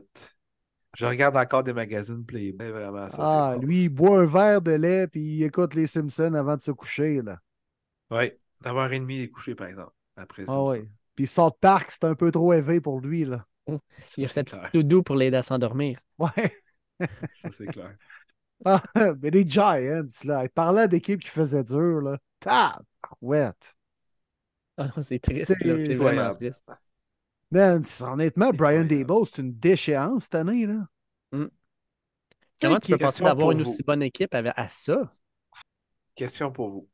Avec la saison des Giants, le renvoi de Ken Dorsey comme aussi des Bills, est-ce qu'en 2024, le aussi de Josh Allen sera Brian Dable? Ah, tu penses qu'ils vont tirer à la plug aussi vite? Je sais, sais pas. tu sais, Mais c'était Coach of the Year il y a moins d'un an. Là. Mhm. C'est fou, hein? Ça me Ouais. fait penser un peu à Kevin Stefanski, là, qui est arrivé avec les Browns, se fait un nom, gagne entraîneur de l'année, puis deuxième saison, euh, les défensives, puis les équipes adverses savaient pas mal plus à quoi s'attendre. Ça a été plus difficile. là. Honnêtement, c'était pas une déchéance comme les Giants cette année, là. Mais ça me fait un peu penser à ça. Ouais. Tommy. DeVito. Lui, là, je veux qu'il joue dans la NFL longtemps juste pour pouvoir dire son nom. Tommy DeVito. Le neveu à Danny. J'ai souhaité voilà. de rester backup et de juste euh, encaisser l'échec. Euh, par contre, euh, du côté de Seattle, les boys, on a eu un bien meilleur spectacle. Victoire des Seahawks 29-26. Et ça, ça a été un des matchs, justement, qui s'est terminé avec un botté victorieux alors qu'il ne restait aucune seconde au cadran. Oui, beau comeback des Seahawks à toute fin. Euh, belle séquence offensive. Gino fait tellement dans l'offensive des Seahawks. Pensais que les Commodores l'auraient eu. Colin, ça a vraiment passé proche. Euh, on a beaucoup, beaucoup exploité notre euh, porteur de ballon Robinson, qui a connu un fort match au sol puis par la passe. Mais là, toujours les meilleures équipes qui trouvent une façon. euh, clairement, les deux, c'est les Seahawks. Donc, on a le de pouvoir ne pas aller en prolongation, aller chercher la vie. Très impressionné de Sam Howell. Il joue très bien, il joue du bon football. Puis tabarnouche, lui, il doit aller voir les coachs ou le DG faire comment les boys, ça vous, ça vous tente une ligne offensive? Il a déjà été saqué 47 fois en 10 games. 47. Il doit être écœuré. Honnêtement, il doit en avoir au moins, au moins 10 faciles que c'est de sa faute à lui. Là. Mhm. Mais, mais quand même, ouais, ça serait 37 au total. là. Fait que c'est Ah, quand ça même du stock quand même. C'est presque 4 par match. Là. Ouais.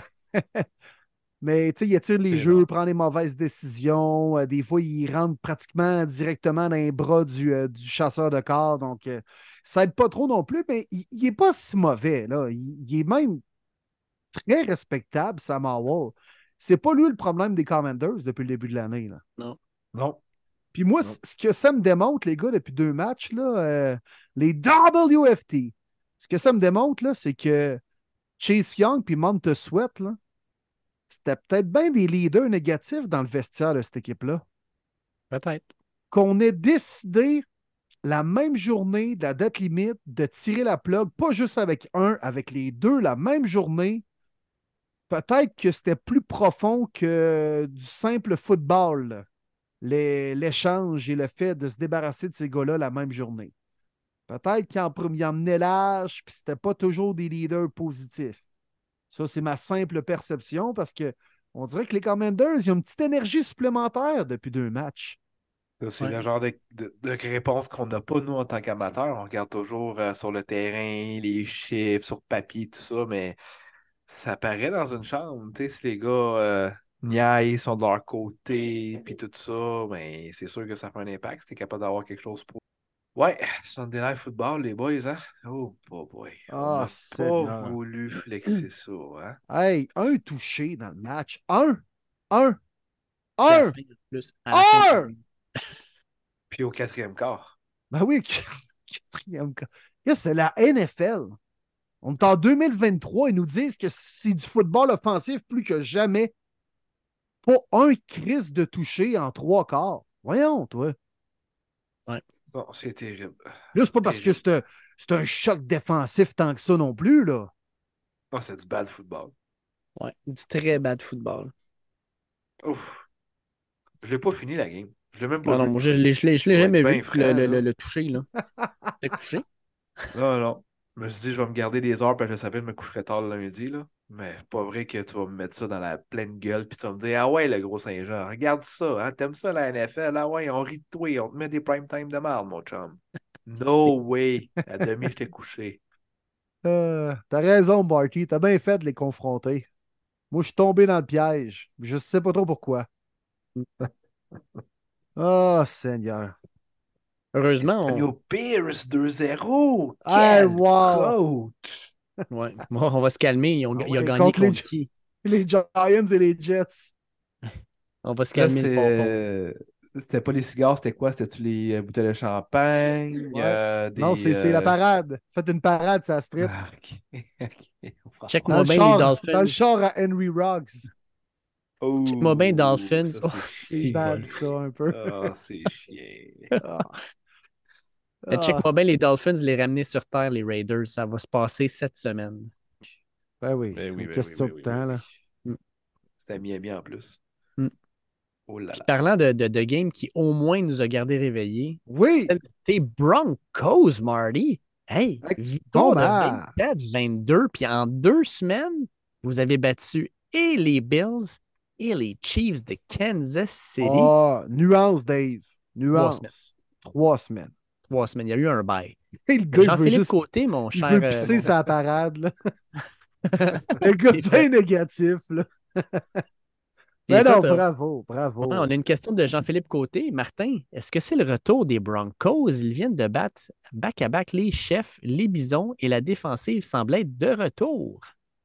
Ben, c'est surtout la, dernière partie de la phrase, la défensive qui est de retour. Tu sais, on parlait tantôt, Will, l'identité que les Pats se cherchent, mais les Broncos ont retrouvé leur vraie identité. Depuis des années, c'est la défensive, puis depuis quelques semaines, 15 points en moyenne. Quand tu accordes 15 points en moyenne, tu es dans le top 5 assuré. Donc, euh, ça va super bien de ce côté-là. Très, très content. Euh, Stéphane Diggs a été shut down par PS2. Beaucoup, beaucoup de joueurs qui le disent. AJ Brown en a parlé au podcast des frères Kelsey, que selon lui, le meilleur CB de la ligue, c'est PS2. D'ailleurs, sept équipes ont appelé les Broncos au trade deadline, dont les Chiefs et les Eagles. Et ça a été sans équivoque, peu importe l'offre, c'était c'est bien gentil, mais euh, on l'a vu encore cette semaine. C'était, faut se le dire, un ugly win, par exemple. Ça n'a pas de sens de faire quatre revirements. Une moyenne que tu commences à la ligne de 43 et de 50 à deux reprises et que tu marques seulement 6 points sur les turnovers, c'est inacceptable. Euh, c'était un match bizarre. Josh Allen est bizarre, drôle de saison. À quoi qu'il pense de vouloir être trop agressif? Pourquoi est-ce que tu donnes le ballon seulement à 12 reprises à James Cook alors qu'une moyenne de 8,9 verges par course? C'est bien beau le fumble au tout début de la ma- du match, je pense qu'il l'a compris. Mais si tu lui donnes une vingtaine de fois le ballon, là, les Bills gagnent ce match-là. Il n'y a pas de chance que Denver remonte le terrain. Puis sérieux, c'est-tu du bad, bad coaching? 12 gars sur le terrain, special team. C'est come on, t'es pas en Pee-Wee, t'es dans NFL. Puis Sean Payton, avait fait beaucoup de pratiques durant la semaine de calculer le nombre de secondes que ça prenait à l'offensive de débarquer pour faire embarquer le special team pour un placement. Il l'a pas fait une fois, il l'a fait deux fois dans la rencontre. Ça a été à la perfection, c'était bien exécuté. Le changement qui est drastique pour moi, c'est que les gars achètent ce que Sean Payton fait. Puis on voit la différence depuis trois semaines qu'il a un impact sur les Broncos de Denver. Tout à fait. Tout à fait. Bien d'accord. Puis euh, c'était bien exécuté des Broncos. hein. Tu voyais que les gars étaient prêts, savaient où se placer rapidement. On met le ballon en jeu. Tu sais, Du côté des Bills, on est là, ouais, on a été pris de court parce que là, les Broncos n'ont pas pris de temps d'arrêt avant le placement. Come on, man! Ton entraîneur des special teams doit être prêt à faire face à ces situations-là. Il y a à peu près 614 entraîneurs, ces lignes de côté. Il y en a-tu un qui peut être mandaté pour compter les joueurs sur le terrain? Voyons donc.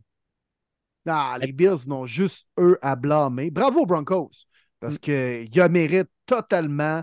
Ils sont allés là pour gagner le match. Ils ont bien joué. Russell a fait les bons jeux au bon moment. 4 et 2, le, la- le catch de Sutton dans le coin de la zone des buts, les Ah, deux pieds à l'intérieur. Les. Broncos ont fait les bons jeux au bon moment pour gagner. C'est ce, qui- ce que les Bills n'ont pas fait.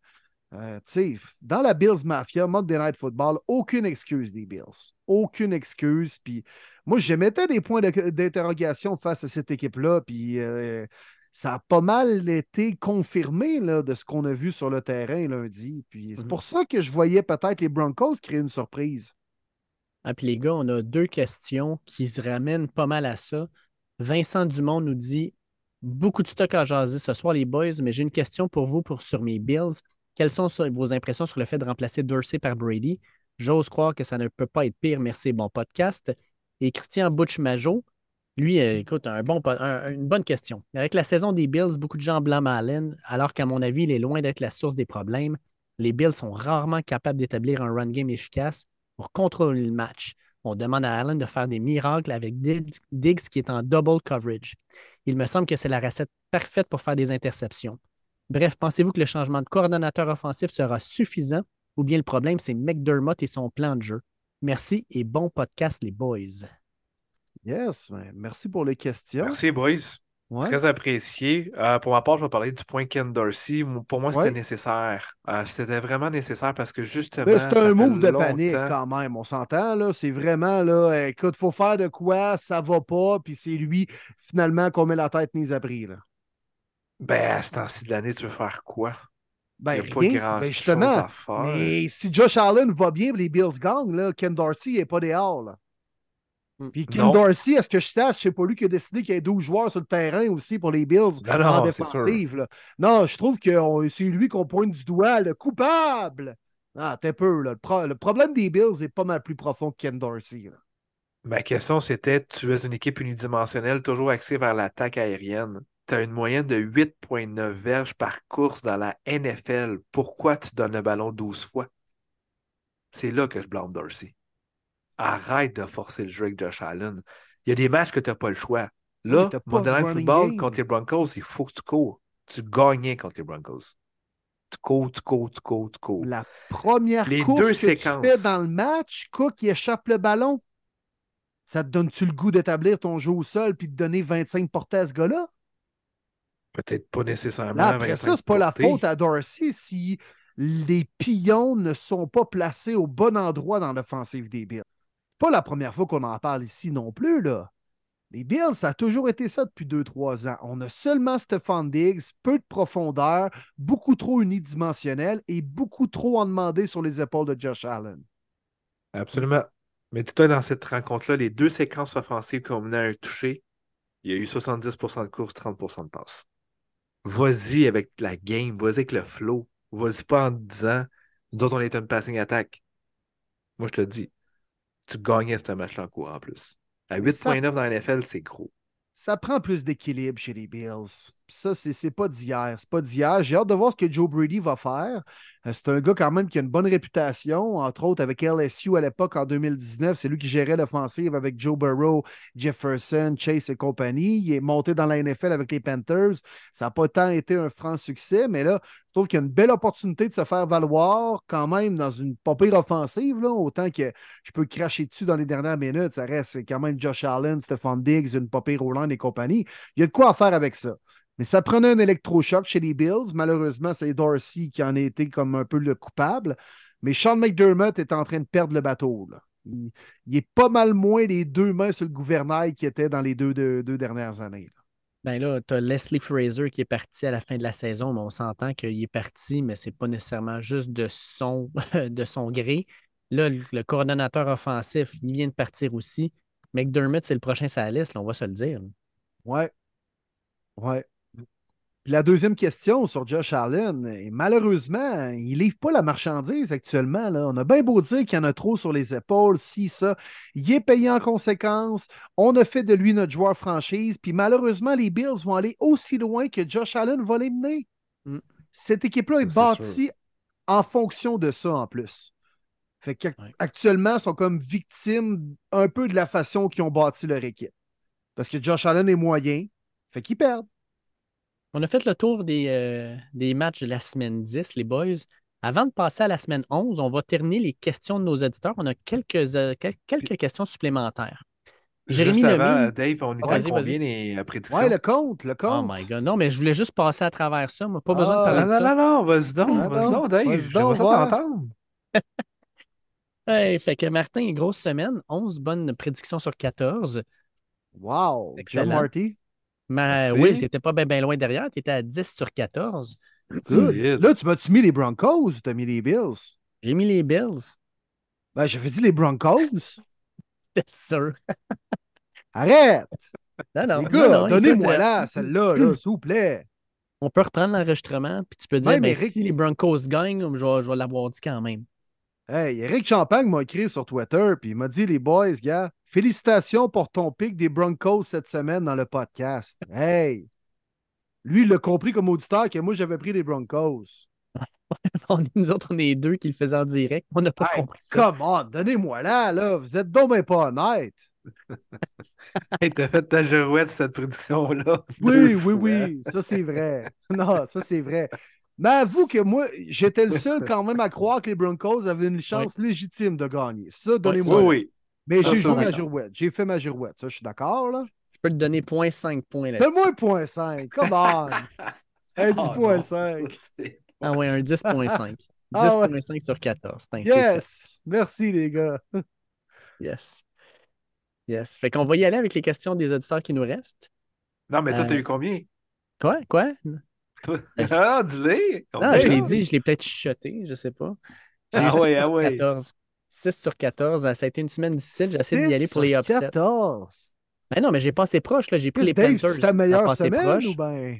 Ah non, euh, Ah. écoute, check toutes les, toutes les picks que j'ai pris qui ont passé proche. Les Panthers, Patriots, Bengals, qui étaient différents. J'ai pris euh, les Falcons, ça a passé proche Non, aussi. non, mais lâche-moi ça, là. C'est Comme ça. ma mère dit toujours, passer proche, ça ne compte pas. Et voilà. T'as beau passer proche, tu l'as quand même pas. Et ça. T'as Ouais. pas fait des enfants de même, hein, mon Dave? Non, monsieur. ouais. Fait que, on y va, là, dans là, je tout ça. Je, je- je- je l'ai dit, là, 6 sur 14, fait qu'on peut enchaîner. Non, non, mais le, le compte euh, total, là, on est rendu à combien? Tabarnak, je voulais vraiment me faire mal. hein. non, mais juste pour savoir, là, moi, j'étais à combien Ouais. de Marty, mettons? Martin, il a 98 sur 150, suivi de Will à 92 sur 150 et je ferme la marche à 81. 92,5. 80 ouais, 92,5. Tu as raison. Ben, il veut-tu son point 5? Ouais. Et moi, j'étais à 81. 81. Fait que, ouais, Et- c'est- c'est ça. J'ai connu des Bon, années- ben, euh, 98, 81, ça fait 17. Bon, ben, j'applique mon bye week. Ouais. Je peux même pas de rapprocher- rattraper. Fais juste faire un pic sur la 14 game des Alouettes contre les Bombers. All right. Ah, c'est Euh, bon, les boys, c'est bon. bon, Vas-y good avec les questions, mon Dave. On, plaisir, on- on y va. Ouais, vas-y, vas-y, on te coupe plus, là. C'est good. Jérémy Lemay nous dit bravo à vos trois équipes. Malheureusement, pour moi, les Merci, Broncos ont vaincu. Ben oui, malheureusement, pour moi, les Broncos ont vaincu mes Bills. Euh, sa question, c'est Sorry, euh, not sorry. Je vous écoute depuis la saison 2. Je me demande comment avez-vous choisi vos équipes favoris respectives? Hey! OK. Cool. On en avait déjà parlé, je pense, Ouais, la saison passée ou un autre, mais c'est cool, pareil. Euh, il faut pour, euh, l'expliquer, euh, hein, quand même, parce que les gens Ben, peuvent se poser la question Broncos, Browns, puis Lyon, Chris, sont-tu fous, eux autres, ou ben? Ils vont Ouais, pas c'est bien. ça, exact. Si je vais pour ma part, euh, en 2010, les Broncos ont sélectionné Tim Tebow. J'étais tellement content et... Non, c'est pas vrai. Euh, ça a vraiment commencé jeune pour ma part. C'est le fameux jeu. Euh, premier match que j'ai vu, j'avais 10 ans, à la télévision, c'était sur CTV. Puis je vois un gars courir avec le ballon, puis comme un malade, il se fait cogner par deux joueurs, puis il fait l'hélicoptère, puis il tombe, puis tout le monde célèbre, tous ses coéquipiers capotent parce qu'il va chercher quelque chose que je comprends plus ou moins. Mais j'essaie de mieux comprendre la rencontre, puis je comprends qu'il a été chercher un jeu important, puis grâce à ça, la séquence continue, puis là, il rentre dans la zone début. Je me dis, wow, ce gars-là, il veut gagner pour ses boys, il veut. Puis il l'a gagné, puis je me suis dit, tabarouette, ça m'impressionne. Fait que je fais des recherches. C'est de la NFL, c'est les Broncos de Denver, puis le gars, il s'appelle John Elway. Donc, c'est John Elway qui m'a vraiment donné la passion, puis je me suis dit, j'ai le goût de le suivre, puis l'année d'après, je l'ai suivi, puis il a fait le back-to-back, fait que j'étais comme, my God, ça n'a aucun sens comment il est solide. Puis je ne savais pas que c'était. Moi, je pensais qu'il jouerait longtemps, longtemps. Puis il annonce sa retraite après. Je crois, oups, OK, il prend sa retraite. Ben, regarde, il vient de gagner back-à-back. J'imagine que c'est le bon moment pour prendre sa retraite. Donc, par après, c'est sûr, je suis à 12-13 ans. Là, je m'investissais plus, les statistiques et tout. Mais je me suis toujours dit, c'est lui qui m'a donné la passion, tout ça. Je dois être un Broncos toute ma vie. Et, écoutez, 20 ans plus tard, c'est la même chose. 25 ans plus tard, c'est la même chose. Puis ça ne changera jamais. Je ne serai jamais un Ben Wagon ou autre. Donc, moi, c'est vraiment la découverte à la télévision en étant petit kid de voir un John Elway. Après ça, apprendre à Terrell Davis, Shannon Sharp et tout ça, apprendre l'identité, tout ça. Donc, euh, c'est comme ça que je suis devenu un fan de la NFL et des Broncos et la raison que je suis toujours aussi passionné. Très bon, très cool. Hein? Puis euh, souvent, ça commence avec un joueur, hein, l'histoire d'attachement avec une équipe. Euh, la plupart des amateurs de foot, de sport en général, même, ça débute avec avec un joueur. Moi, les Browns, c'était arrivé. Josh McNown, hein, toi? Ouais, exact. Non, moi, c'est Brady Quinn. Ah ouais. J'y croyais, honnêtement. Je vais être franc ah avec toi, Will. moi aussi, veux-tu qu'on en parle? Ah oui. Je l'aimais à Notre-Dame. Incroyable. il t'avait des guns, là, puis euh, belle petite prestance, mais plus à la télé que sur un terrain de foot, là. Mais ça, c'est une autre histoire, là. Euh, mais moi, les Browns, je suivais quand même déjà euh, la NFL, mais j'avais pas d'équipe vraiment. Euh, moi, mon premier Super Bowl, c'est 2001, les Raiders contre les Bucks. J'aimais quand même un peu les Bucks à l'époque, avec la défensive Warren Sapp, John Lynch, espèce de grosse défensive de mutants à l'époque. Puis finalement, ben, je, me mets à jouer au foot et euh, en 2007, j'étais tackle bloqueur. Et là, les Browns de Cleveland repêchent un gars qui s'appelle Joe Thomas que j'adorais, que je trouvais tellement cool, autant la personne que le joueur qu'il était. Et cette année-là, les Browns, avec Braylon Edwards et Derek Henderson, terminent 10-6, participent aux séries. J'ai fait Wow! cette équipe-là, pas de casse, euh, pas de logo plutôt, avec un casse orange. Euh, espèce d'équipe qui passe sous le radar à Cleveland. Je me mets à lire un peu sur l'histoire de l'équipe, les cols bleus derrière, les fans, l'histoire de la ville, le fait qu'ils aient perdu leur équipe en 96 pour qu'ils sont devenus les Ravens de Baltimore pour revenir avec un club d'expansion en 99. Je trouvais que ça me représentait comme, comme personne puis qui j'étais. Alors, c'est comme ça que je suis devenu un pauvre partisan des Browns, puisqu'à ma première année où j'ai pris pour eux, ils ont fait les séries, puis après ça, ça a juste pris 18 ans. Mais bon, c'est pas grave. Je suis resté dans le bateau, puis je suis resté fidèle à mon équipe. Ça, c'est ce que je respecte. C'est parfait. Reste-moi. Euh, ben du monde pense que je suis un fan fini des Lions de Détroit, et ça depuis longtemps. Euh, c'est faux. Euh, je suis un fan de la NCA en premier. Euh, mon équipe, c'est les Gators de la Floride, puis ça date du début des années 90 avec Steve Spurrier puis son Fun and Gun Offense. C'est ça qui m'a accroché. Mais euh, quand on a commencé le podcast, moi, j'ai toujours suivi la NCA plus que la NFL. Fait que je suivais la NCA, puis après ça, les gars montaient dans la NFL, puis je suivais plus les gars que des équipes. Euh, fait que les joueurs que j'avais vraiment aimé NCA, j'ai suivi dans la NFL, puis c'est là-dessus que je tripais. Quand on a commencé le podcast, première saison, premier début, les Lions, ça va pas super bien. Puis euh, je commence à déclarer que crème, euh, j'aime quand même Dan Campbell, j'aime ce que je en train de voir de cette équipe-là. non seulement ça, mais crème, selon moi, c'est la meilleure équipe qui n'a pas de victoire actuellement dans la Ligue. Parce que je vous rappelle qu'en 2021, euh, ça n'avait pas été une année très facile pour les Lions. je suis en train de regarder rapidement, là, mais à un certain point, ils avaient gagné, ils avaient perdu leur 1, 2, 3, 4, 5, 6, 7, 8, 9. Ils ont perdu, je pense, leurs 10 premiers matchs. Euh, non, 12 premiers matchs. Fait que je disais que c'était la. Ah non, il y a eu un. Il y a eu, une... ah, il y a eu un. Il y a eu une nulle à la semaine Ok. 10. Oui, oui, je me rappelle de ça. Fait qu'ils ont perdu leurs neuf premiers matchs. Puis là, je, leur- je vous disais, c'est la meilleure équipe qui n'a pas de victoire dans la ligue. Puis euh, j'ai commencé avec ça, puis ça a comme été un running gag. Puis euh, au final, après ça, vous avez fait tirer un chandail de mon équipe. Euh, on a fait un concours à savoir Oui. qui, qui je devrais avoir comme, comme joueur sur mon, mon chandail. Fait que j'ai comme embarqué dans le bateau. Je me dis, parfait, je deviens un fan des Lions. That's it. Puis, euh, crème, ça a été une saison difficile cette année-là. Mais, crème, je suis resté dans le bateau l'an dernier. L'équipe a commencé à bien jouer. Puis cette année, ben, je peux vous le dire, le Ben Wagon, euh, c'est moi qui le mène. Puis ça me fait plaisir de le mener. Euh, j'adore mes Lions. J'adore ce qui, est en train de se passer. Ça tombe bien. En fait, là, je suis tombé, euh, je dans, le bon moment pour être un fan des Lions de Détroit parce que ceux qui sont des fans des Lions, on n'a pas eu beaucoup de réjouissance dans les dernières. non, pas décennies. Décennies, c'est ça, je pense. je pourrais même dire siècle. Fait que non, c'est ça, bien content d'être un fan des Lions. Puis ben, je reste un fan des Gators de la Floride, malgré le fait que présentement, les Lions performent beaucoup mieux que mes Gators. Ah, C'est euh, cool, t'as embarqué. euh, Dans la embarqué à pleine man, dans le boss des Lions bleus de premier début. Mais parfait, oui, c'est ça. Wow! Non, c'est cool. Très cool. Merci cool. pour la question. C'est euh, Maxime qui nous demandait ça. Euh, attends un petit peu, j'avais ça il y a deux secondes. C'était Jérémy Lemay. Jérémy Lemay. Très bonne question. Merci, Vraiment Jay. cool. Puis merci d'être là. Jay.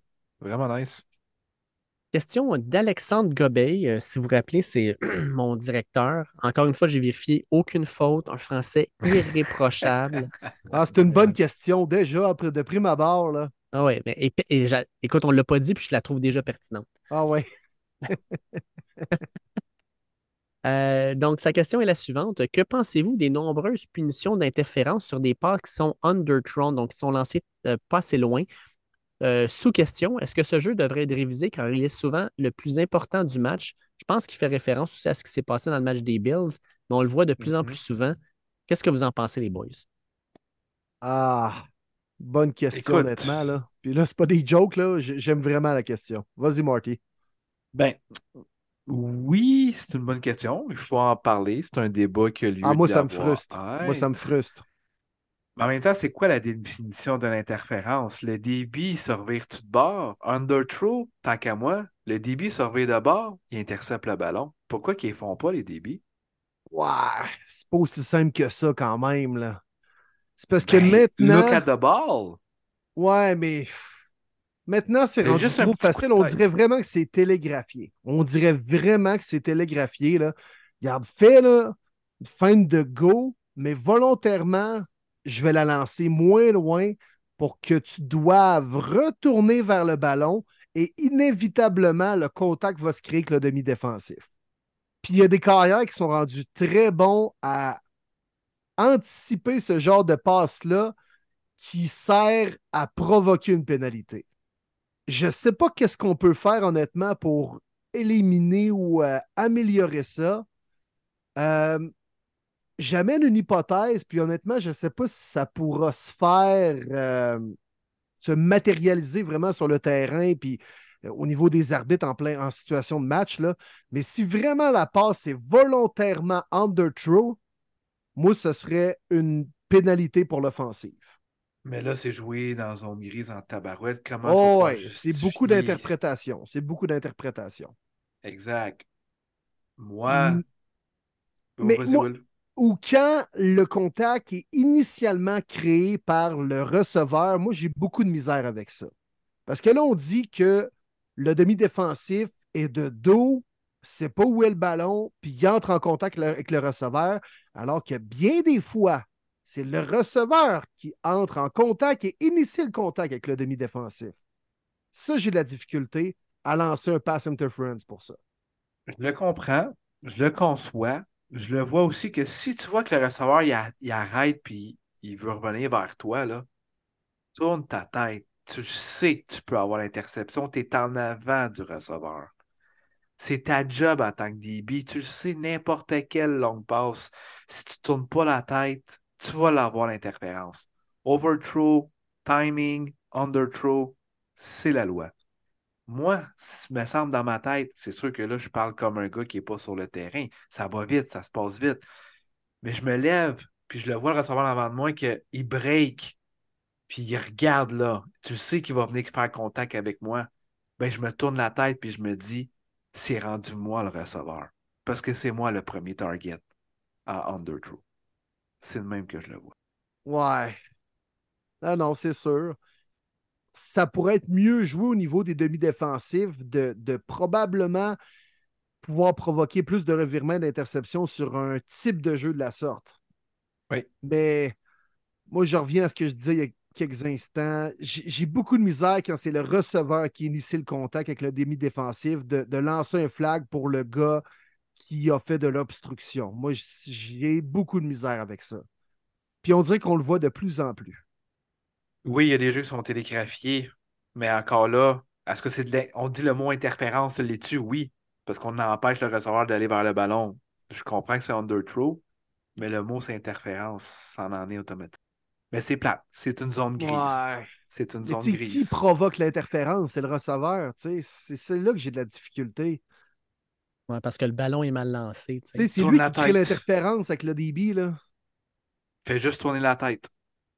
Ouais, mais bien, même le des, des fois, il y en a qui restent quand même tu sais, dos face au jeu, mais ils tournent, ils tournent quand même la tête. Puis on peut voir le mouchoir être lancé quand même. Là. Mais ça, c'est du mauvais là, tu pourrais le donner au receveur si t'as des couilles. Ouais. Je pense Ouais, que ça pourrait faire dire, changer les mindings. Il y a des DB là, qui méritent d'avoir des infractions aussi des fois dans ce genre de jeu-là. Là. Tu sais, Je ne veux pas généraliser.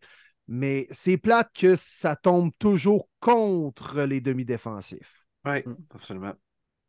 Tu sais, C'est des sûr. fois, c'est des troisièmes et longs. Puis là, t'as- t'étais à peu près dans- à ton 30, puis tu te ramasses euh, pratiquement à la ligne de 35 en territoire offensif. Tu sais, c'est des jeux qui font vraiment mal. Il nous reste euh, une question, en fait, sur le repêchage. Ben, en fait, il y a deux questions, mais pour moi, les deux questions peuvent se mettre en une au repêchage. C'est deux Nicolas. Le premier, Nicolas Bergeron, nous dit En tant que fan des Pats, puis il s'excuse d'ailleurs pour la pièce de théâtre de dimanche dernier, quel joueur à l'attaque je devrais surveiller d'ici au repêchage? PS, est-ce qu'à partir du moment où on a hâte au repêchage à la mi-saison, ça veut dire qu'on a un mauvais club? oui, absolument. En mi-novembre, se passe draft, là. Oh boy, Ouais. il en reste du football, là. Puis euh, Nicolas Baudouin dit question pour David est-ce que Jaden Daniel, avec sa performance historique, pour ceux qui n'ont pas vu, 234 verges Ah, au c'est sol, fou. puis pratiquement 270 par la passe en plus, est-ce qu'il peut arriver à percer la fin de la première ronde au prochain repêchage ou reste-t-il d'un projet? Go Tigers. Ben, En tout cas, Heisman, s'il vous plaît, on peut s'en parler. Ouais, mais c'est même pas lui qui. Ça, ça- en tout cas, ça me surprendrait que ce soit lui qui le gagne parce que euh, son équipe a trois défaites. Euh, il lui reste quand même, par exemple, un gros match contre euh, tu sais, à la fin de la saison. Fait que ça va être intéressant de voir s'il va être capable d'aller chercher justement euh, une grosse victoire encore là. Mais ça, ça va être difficile, je te dirais. Moi, je pense que ça va être difficile pour lui d'aller le chercher. Marvin Harrison dans les candidats, tu y crois-tu? Ben, si, écoute, Marvin Harrison, là, ça va jouer contre Michigan.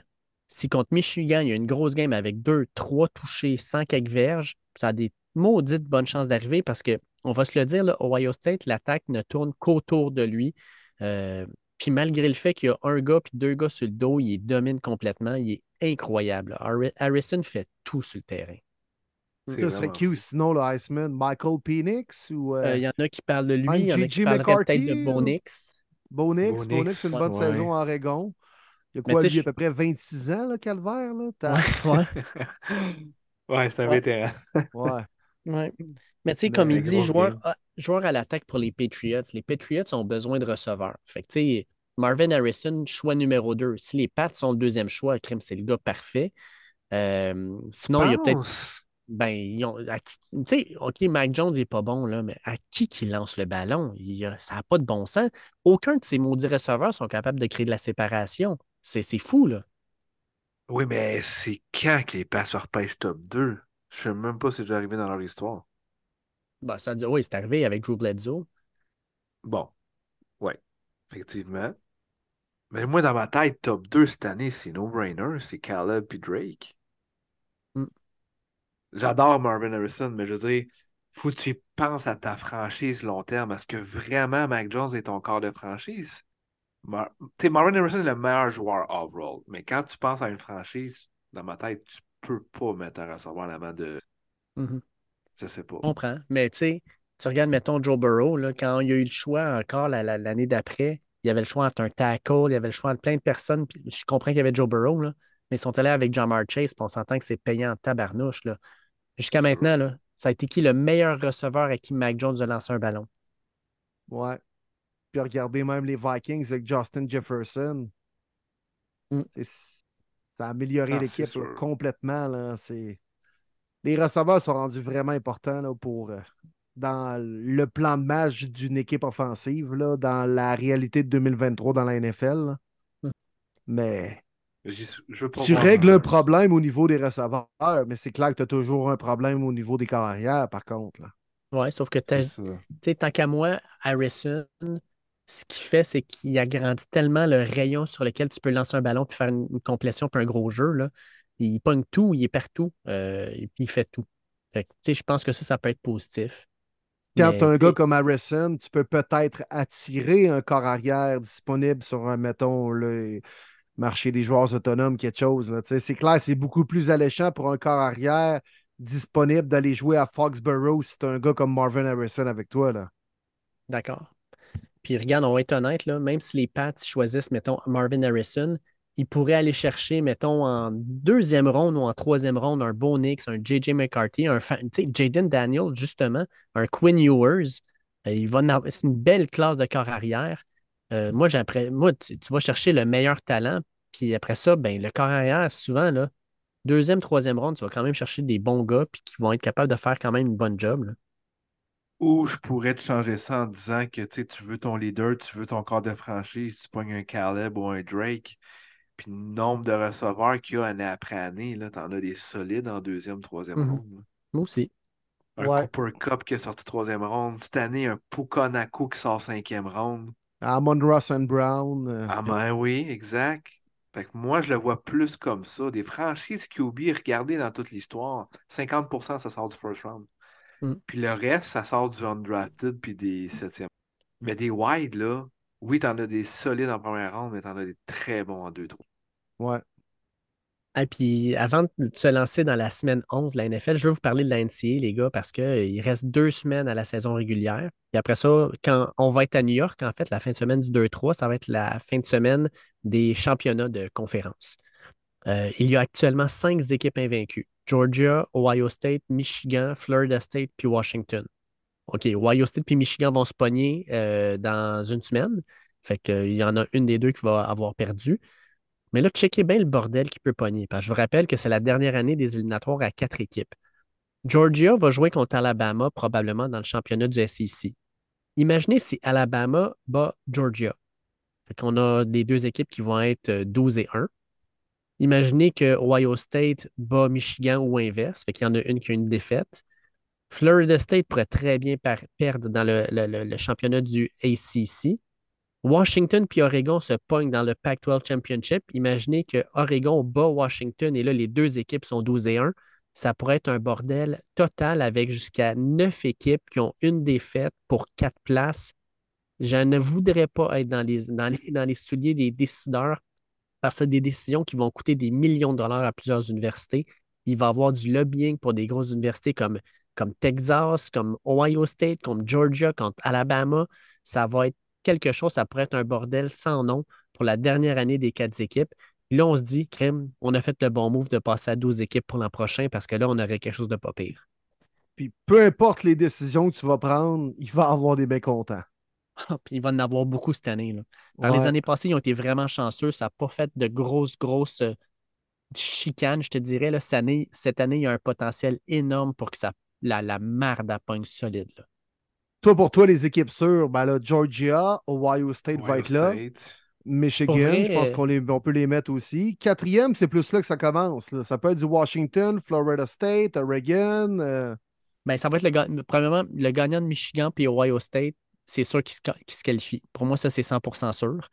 Euh, parce que de toute façon, le Big Ten Championship vont jouer contre Iowa, qui sont absolument atroces.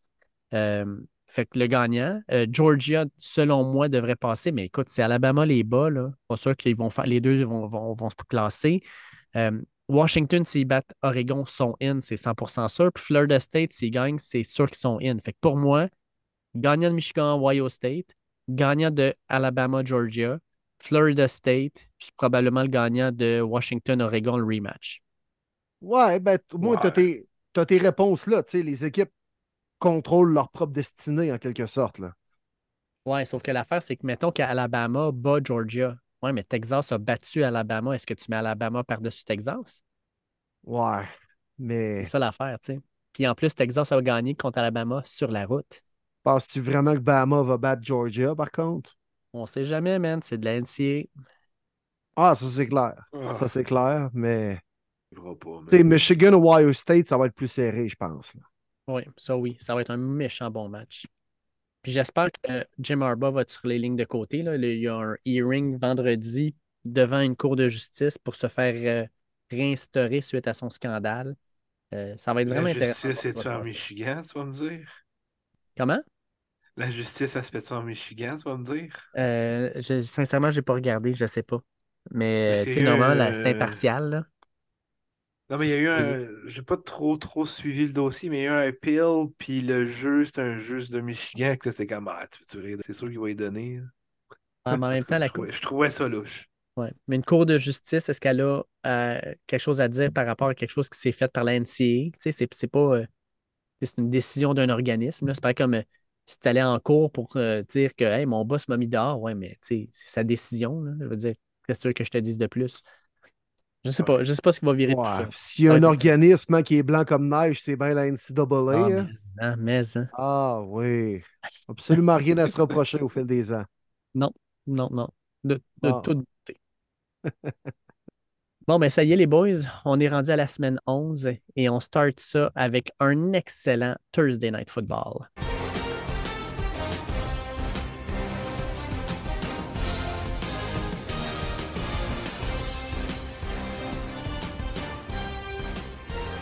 OK, que yes, à. Baltimore. Les Ravens reçoivent les Bengals de Joe Burrow. Un match de division crucial pour ces deux équipes, alors qu'ils reviennent en plus d'une défaite. Bengals Ravens Thursday Night Football. Comment vous voyez ça, les boys? Ouf! Oh, que ça commence fort. Ouh! Hey, là, le Jeff Bezos, il doit saliver. là. Ben, Ouais. faut- Ben, Pour la il première mérite fois. aussi. Ouais. Mhm. Hey, on est aux antipodes, là. Honnêtement, là. Tabarouette. Bears, Panthers, tu passes à Ravens, Bengals. Ouais. C'est là que ça pogne. Moi, Ça je vois bon les match. boys. Je vois les boys. Bengals. Bengals, ça va être serré, ça va être fatigant, ça va être hard fought. D'un côté, on n'a pas T. Higgins. De l'autre côté, on n'aura pas Marlon Humphrey. Euh, Ronnie Stanley est déjà out. Euh, je pense que la défensive des Bengals va vraiment vouloir se venger de leur pire performance à domicile contre les Texans. Je pense que Trent Rickson va avoir un fort match. Je pense qu'on va essayer de contrôler le ballon, de bien courir Joe Mixon pour ne pas justement que Lamar et l'attaque au sol continuent à contrôler le ballon du côté. Euh, c'est un must-win, un big must-win du côté des Bengals, donc je vais avec eux. Ouais. Moi, j'ai. Je Ouais. passe d'un bord puis de l'autre dans ce game-là. hein. C'est, c'est dur en maudit de déterminer qui va gagner ça.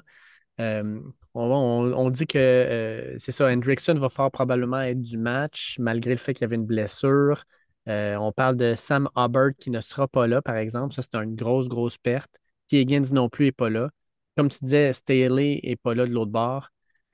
Je vais y aller avec les Ravens. moi. Je vais y aller avec les Ravens. Je pense que la défaite euh, qu'ils ont subie dimanche dernier, euh, ils vont vouloir se venger rapidement, euh, revenir sur pied. Puis, euh, je vais avec les Ravens. Ouais, ça va être du smash mouth football, les boys. Old school foot, ça va frapper honnêtement. Puis on va avoir des beaux jeux offensifs, mais des beaux jeux défensifs également. Un bon duel de la division Nord.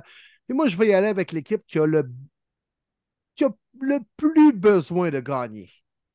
Et cette formation-là qui a le plus besoin de gagner, c'est euh, les Bengals. Mm. Ouais. À 5-4, on est 0-2 dans la division. Euh, même avec un dossier positif, on est quatrième de la section. On peut pratiquement pas échapper ce match-là du côté des Bengals. Pas que ça va être fini, mais on va se compliquer la vie en jouant le vert, par contre. Mm. Alors que si on gagne, on resserre le classement, les Ravens tombent à 7-4. C'est vraiment une rencontre extrêmement déterminante pour les Bengals. Puis dans ces situations-là, on voit souvent le vrai Joe Burrow. Donc moi aussi, je me range du côté des Bengals. On s'en va maintenant du côté des matchs du dimanche.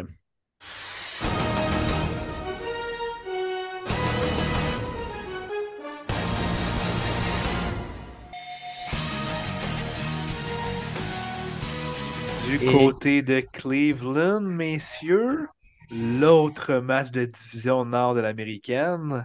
Des matchs importants, des matchs qu'on avait hâte de voir cette année. Euh, les Steelers qui seront de visite chez les Browns. Très hâte de voir, malgré la perte de, de Sean Watson. Je suis pas prêt à dire que ce sera une victoire facile des Steelers, loin de là. Non, Moi, je peux-tu, à la place de choisir une équipe, choisir le over-under puis aller under 32.5 parce que, my God, il n'y aura pas grand point qui vont se carrer là? Ah, c'est encore drôle. C'est sais, deux la- grosses défensives. Là. Ben ouais, mais la semaine passée, c'était 1 et 2, les défensives Ravens et Browns, puis euh, ça a été un match de 33-31, tu sais. Ouais, mais on s'entend, là, il y avait Lamar Jackson d'un bord, il y avait Deshaun Watson C'est qui était pas si pire. Là, on parle de Kenny Pickett puis DTR. C'est vrai que c'est c'est pas, c'est pas le même genre de corps arrière. C'est pas, on, ben, on descend d'une, deux, trois, quatre coches. là. Mais euh, Ouais, non, c'est vrai. euh, Vas-y, Dave, ta prédiction. euh, parce moi, que je vais avec tes bruns. Moi, je vais avec tes bruns. Moi, je pense que Stefanski va avoir utilisé tout le, tout le négatif qui a été dit autour de l'équipe des Browns, comme quoi ah, la saison est finie, la saison est finie, ça fi- euh, Watson n'est plus là, la saison est finie, puis ils vont dire Hey, excusez-moi, là, mais ça fait plusieurs matchs qu'il a manqué là, cette année déjà. Puis, euh, crime, PJ Walker en a gagné deux sur trois. Euh, la dernière fois qu'on a mis DTR dans, le feu de l'action, il l'a su comme le matin même. Là, on va avoir une semaine complète de pratique avec lui. Euh, puis la défensive des Browns, elle ne donnera rien, mais absolument rien à la, aux Steelers. Moi, je pense qu'il va y avoir un ou deux jeux importants qui vont être faits par l'attaque des Browns. Peut-être par, je ne sais pas moi, un, un Kareem Hunt, peut-être un Amari Cooper, mais juste assez pour que les Browns gagnent ce match-là. Fait qu'on y va avec les Browns. Ah, puis tu sais, la motivation puis l'effet de groupe, les boys, hein, ça, peut, euh, ça peut carrément être la différence entre une victoire et une défaite.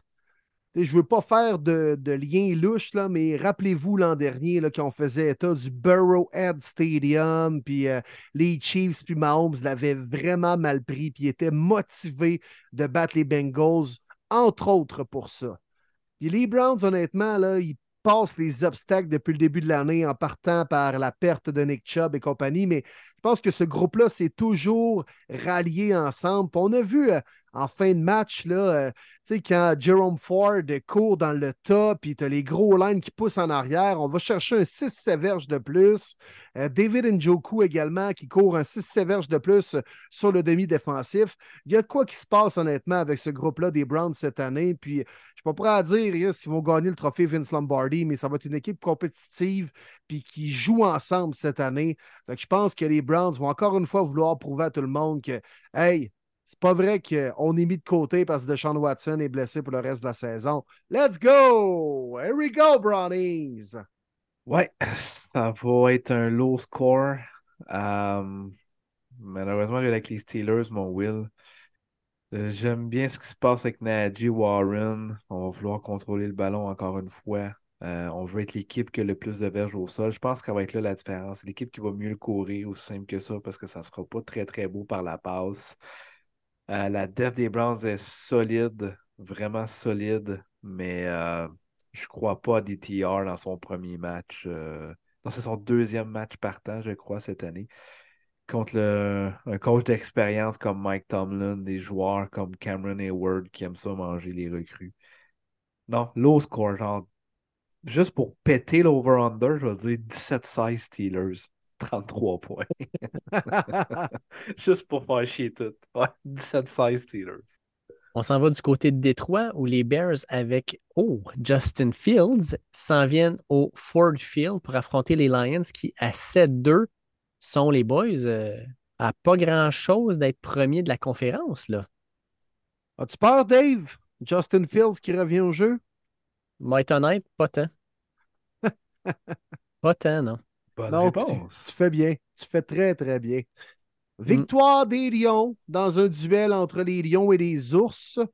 Les Lions bleus vont finir par l'emporter sur les Oursons qui sont en hibernation depuis un crise de bout. Oui, il n'y aura pas de débat là. Ça sera pas tellement long comme prédiction. Les Lions bleus, let's go.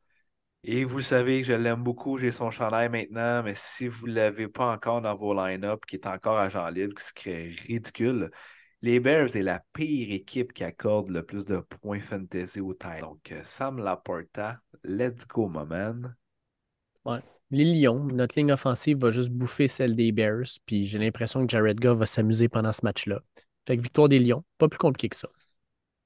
Au Lambeau Field, les Packers reçoivent les euh, Chargers dans un duel euh, où les deux équipes euh, se cherchent. hein.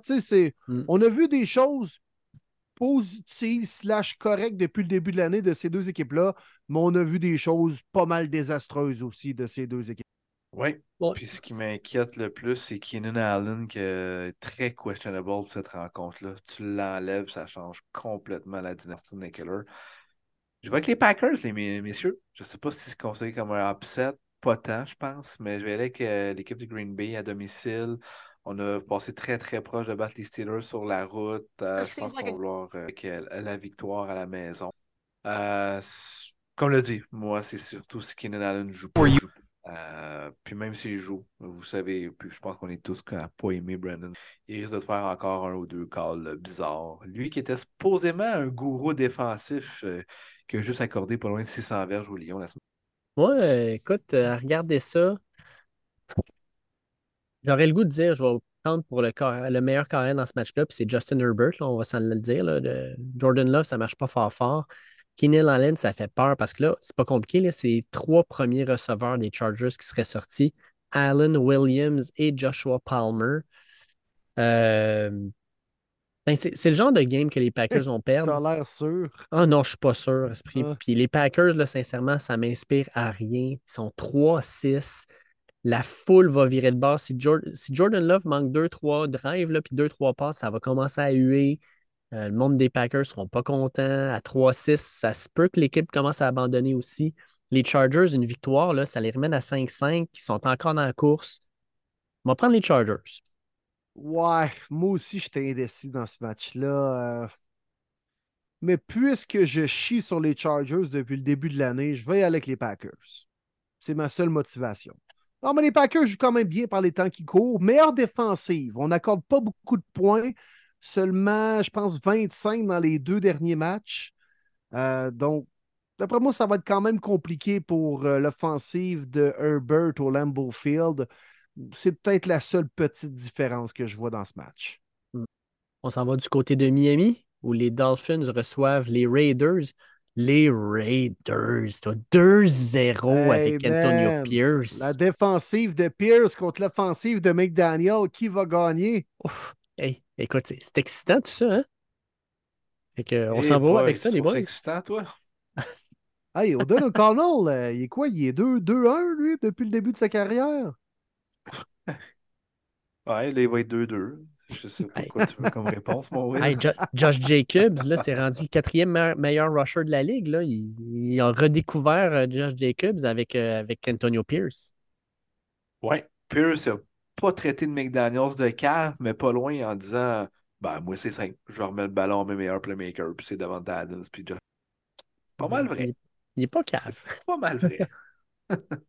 Mais écoute, non, ce match-là, il n'y a vraiment aucun débat. Là. Ça va être une boucherie. Euh, reviennent d'une semaine de congé. Euh, devant la chaîne qui a été activée du IR. Écoute, euh, tous les éléments sont là. Il y a pas... Puis c'est à Miami en plus. Fait qu'oublie ça. Dolphins all the way. Hmm, Moi, j'hésite quand même. Oh! Mais non.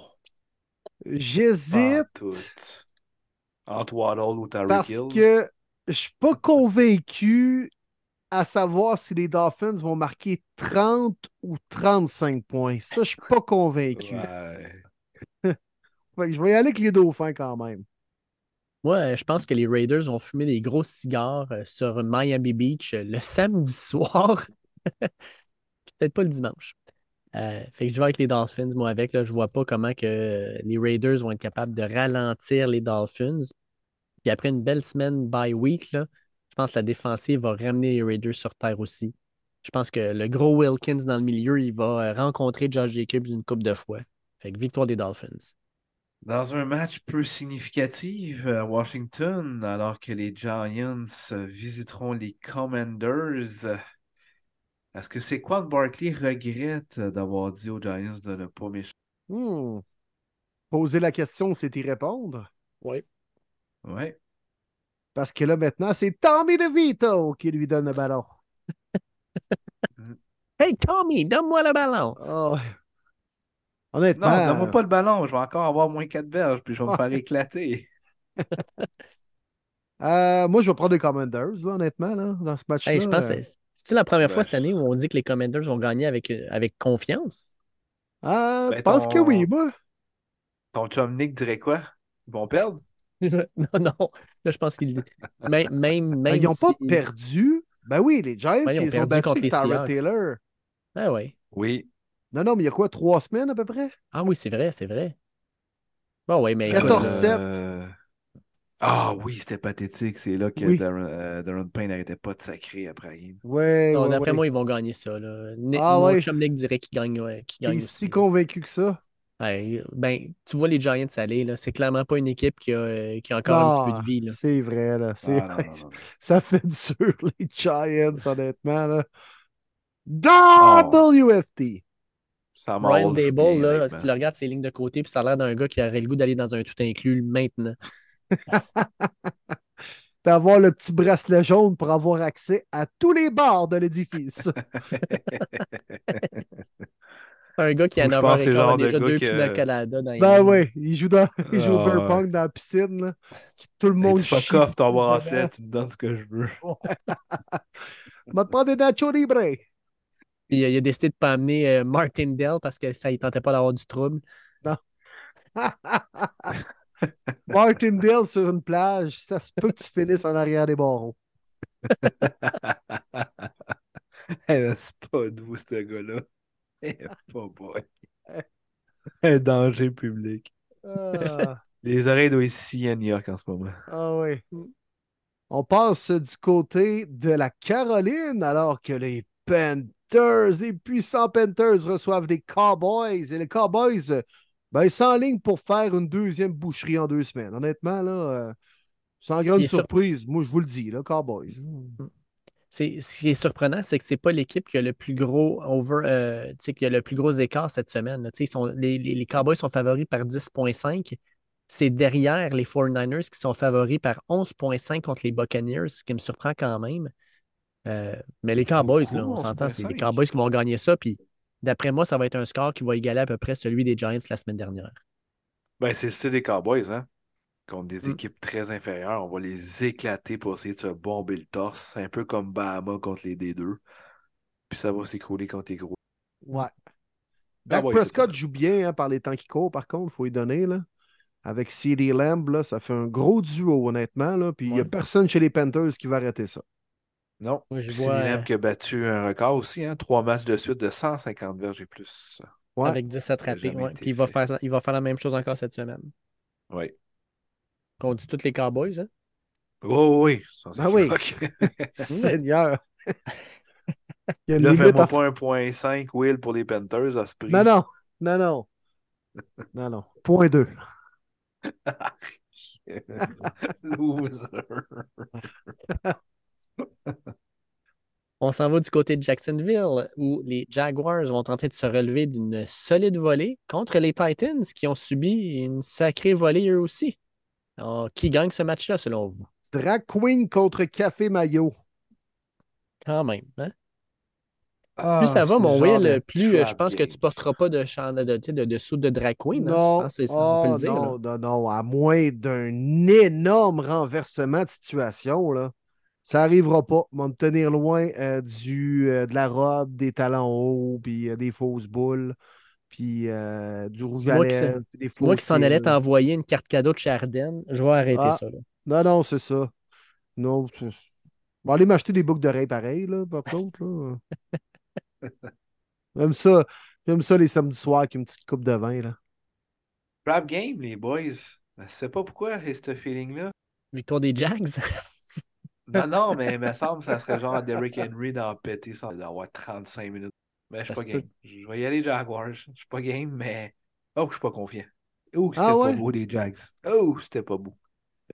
Ouais, genre Non. de match pour reprendre confiance un peu. Là, ça va prendre l'effort de la défensive. C'est ce qui faisait euh, notre euh, force en quelque sorte là, euh, la semaine comme 3 à 8. Là, là, on était quand même sur une belle lancée défensivement du côté des Jags. Ils ont provoqué des revirements avec la tertiaire, avec Josh Allen, le- l'ailier défensif. Euh, moi, je pense qu'on va revoir euh, un bon match de Travis Etienne comme disent euh, les Anglais. Là. Alors, je vais. Moi, je vais avec les Jags de façon, de façon quand même convaincante. Trap Game, moi. Tu l'as dit, mon, mon Martin, c'est mon upset of the week. J'y vais avec les Titans, moi. Euh, je pense que les Titans vont gagner ce match-là. Je te le- tu l'as bien dit. C'est le genre de match où Derrick Henry va avoir un gros match. Will Levis va faire deux, trois grosses passes à Diop. Puis de l'autre côté, les Jags, tu, sais, tu dis gros match de Travis Etienne, mais il y a un certain Jeffrey Simmons dans le milieu de la ligne qui va faire comme non, non, non, tu passes pas par ici, mon grand. Fait que j'y vais avec les Titans dans mon upset. Et Hmm. dernier match à 13h. Match qui m'intrigue. Kyler Murray contre CJ Stroud. Texan que Ouais. personne voit à 5-4. Cardinals, toujours euh, pas gagné une victoire sur la route, mais euh, je pense qu'on peut avoir droit à un bon match. Ouais. Puis, je pense qu'on pourrait avoir droit à une surprise de ce côté-là. Les- pas là. Les Cards sont dans un. arrivent dans le rôle de négligé après une belle victoire. Kyler Murray reprend sa confiance. Les Texans, tout le monde leur dit qu'ils sont beaux, qu'ils sont fins, qu'ils sont parfaits, qu'ils sont extraordinaires, qu'ils vont faire les séries. CJ Stroud, candidat pour le MVP. Ah, moi, je la file Cards. Toi qui mes quatre victoires. Non, non, mais je t'ai donné raison tantôt. Hey! Ah, mais je vais y aller le avec les? Texans quand même. Non, non, je vais y aller avec Ça les est. Texans. Ça repart. Ouais, une vraie Géo. Là, vous allez me donner 0.5 points, les boys. là? Non, là, je te le donne pas. non, non, non, non, ok, non, non, je, je comprends, là, faut pas ça à tous les semaines, pas à tous les matchs. hein. Mais honnêtement, je le file un peu moins pour les Texans, celle-là. Je sais pas, c'est ça, tout le monde leur dit qu'ils sont beaux, tu sais. Même les Texans eux-mêmes, tu sais, le subconscient va faire que, je sais pas, tu vas être moins craqué que d'aller shock the world à Cincinnati contre les Bengals de Joe Burrow. Ouais, c'est une jeune équipe. euh, Euh, comprends ce que tu dis. Ouh. Ah ouais, mets-moi les cards. Honnêtement, non, non, je vais all-in. Ah, je le file. Ouais. Bon. C'était le genre Ben- de match. Regarde, tout c'était que les titans. Moi, j'étais comme crime. S'il y a un upset, ça pourrait être là. Ah ouais, les cards. Ouais. Moi, je vais avec les Texans, par exemple. Le CJ Stroud, je vois mal comment il pourrait vraiment s'effondrer contre la défensive des Cards. Je pense qu'il va connaître un autre fort match. Puis euh, là, il y a des chances comme quoi euh, Nico Collins est de retour. Fait que let's go. Je vais avec les Texans. Ouais, je vois que les Texans, pour la défensive, euh, Will Anderson, le trade qu'on a eu entre les deux équipes, je pense qu'il va vouloir prouver que les Texans ont bien fait d'avoir donné même un premier choix de cette année pour l'avoir. Avec des Ryans. Non, je pense que ça va être victoire signée la défensive. On s'en va maintenant du côté des matchs de 14 heures Fox.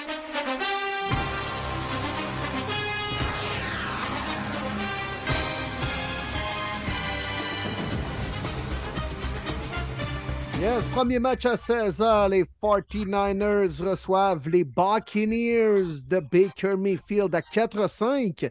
Les Niners reviennent d'une grosse victoire à 6-3 qui l'emportera dans ce duel rempli de blanc et de rouge sur le terrain. Hmm. Je m'en allais dire, je savais pas, Dave, que Fox présentait des games à 14h à cette heure. J'ai dit 14 heures? 16 heures, 16 heures. Pas facile.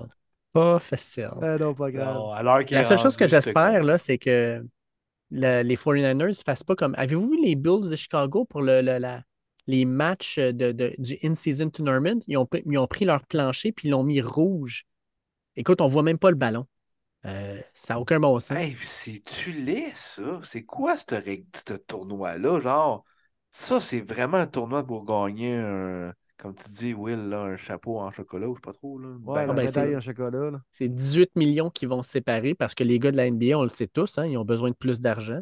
C'est donc bien niaiseux. J'ai découvert ça la semaine passée. Je me dis, c'est donc bien niaiseux. Ben, ils La essaient de finale faire un en buzz. décembre. Ils essaient de faire un buzz parce qu'il ne se passe rien dans l'NBA à ce temps-ci, puis ils se disent on va essayer de créer le même principe que, mettons, quand tu regardes le soccer européen, tu sais, les gars vrai, jouent ça. dans le Champions League, tout ça. Ouais. Mais là, tu sais, les... oublie ça, là, je ne sais pas si vous avez vu l'image. Si vous ne l'avez pas vu, allez voir là, le court des Bulls de Chicago. Là, Ah non, ça fait mal au cœur. c'est rouge sang. Voyons donc. C'est Les quoi tolèrent ça. Sacramento, là, c'était mauve, mauve, mauve Ravens, là, des, des plans pour dégueuler partout. Là. Déjà que c'est mauve, ta, ta couleur préférée. Ah oui. Non, non, c'est vrai, c'était pas beau. Coup Ben, d'épée dans l'eau. euh, moi, je ne me casse pas la tête. Je vais avec les 49ers, mais moi, quand je vois l'écart à 11,5, je suis désolé, mais je pense que ça va être un match serré. Je pense que la défensive des Bucks, pour un genre de match de même, là, ils vont se lever, ils vont faire tout un match. Ça va être un match, ça va cogner dur. Les, les Lavonte David, les, euh, les White, les Vitavi, puis reste en vie, ça va cogner solide. Je pense que ça va se battre pour chaque pouce sur le terrain. Victoire des 49ers, mais chèrement acquise, selon moi.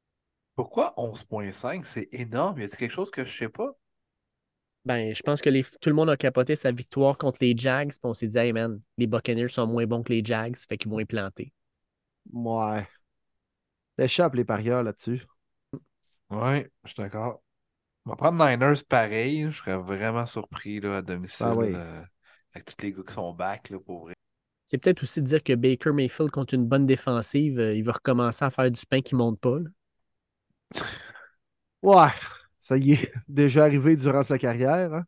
Mhm. Là, entre autres, il y a le bloqueur Luke Godeke qui euh, va peut-être rater le match. Donc, ça, c'est pas une bonne nouvelle quand tu affrontes euh, Chase Young, Nick Boza de ce monde, le front défensif des Niners. Je pense que la game va jouer là. On va mettre énormément de pression sur Baker qui euh, va tenter de tout faire seul comme il fait euh, des fois. Et euh, ça va coûter des revirements, mais ça va être plus serré que les parieurs au livre. Dans un match que chaque équipe, je pense, n'a pas le droit de perdre, puis il va en avoir une qui va perdre quand même. Les Bills de Buffalo reçoivent les Jets. Moi, j'ai quelques collègues qui s'en vont à Buffalo pour voir le match. Fait que je vais leur souhaiter une victoire, mais surtout, je vais leur souhaiter un bon match. Malheureusement, euh, avec les Jets de l'autre bord, je ne suis pas sûr que le match va être si excellent que ça. Vous croyez qu'il va se passer quoi? Des revirements, messieurs. Des revirements. Écoute, je vais mettre Bills. Ils ont juste pas le choix avec la grosse schedule qu'ils ont s'ils veulent euh, espérer de rentrer en série. Mais ça sera pas chic. Ça sera pas vraiment beau. Ça va être les Bills par 3. Et ça sera pas high score. Ah, moi aussi, j'ai des chums, ils vont être là, Dave, euh, hein, pour voir euh, Zach Wilson à l'œuvre sur le terrain. Wow, quelle chance! J'ai le goût d'y aller, Jets.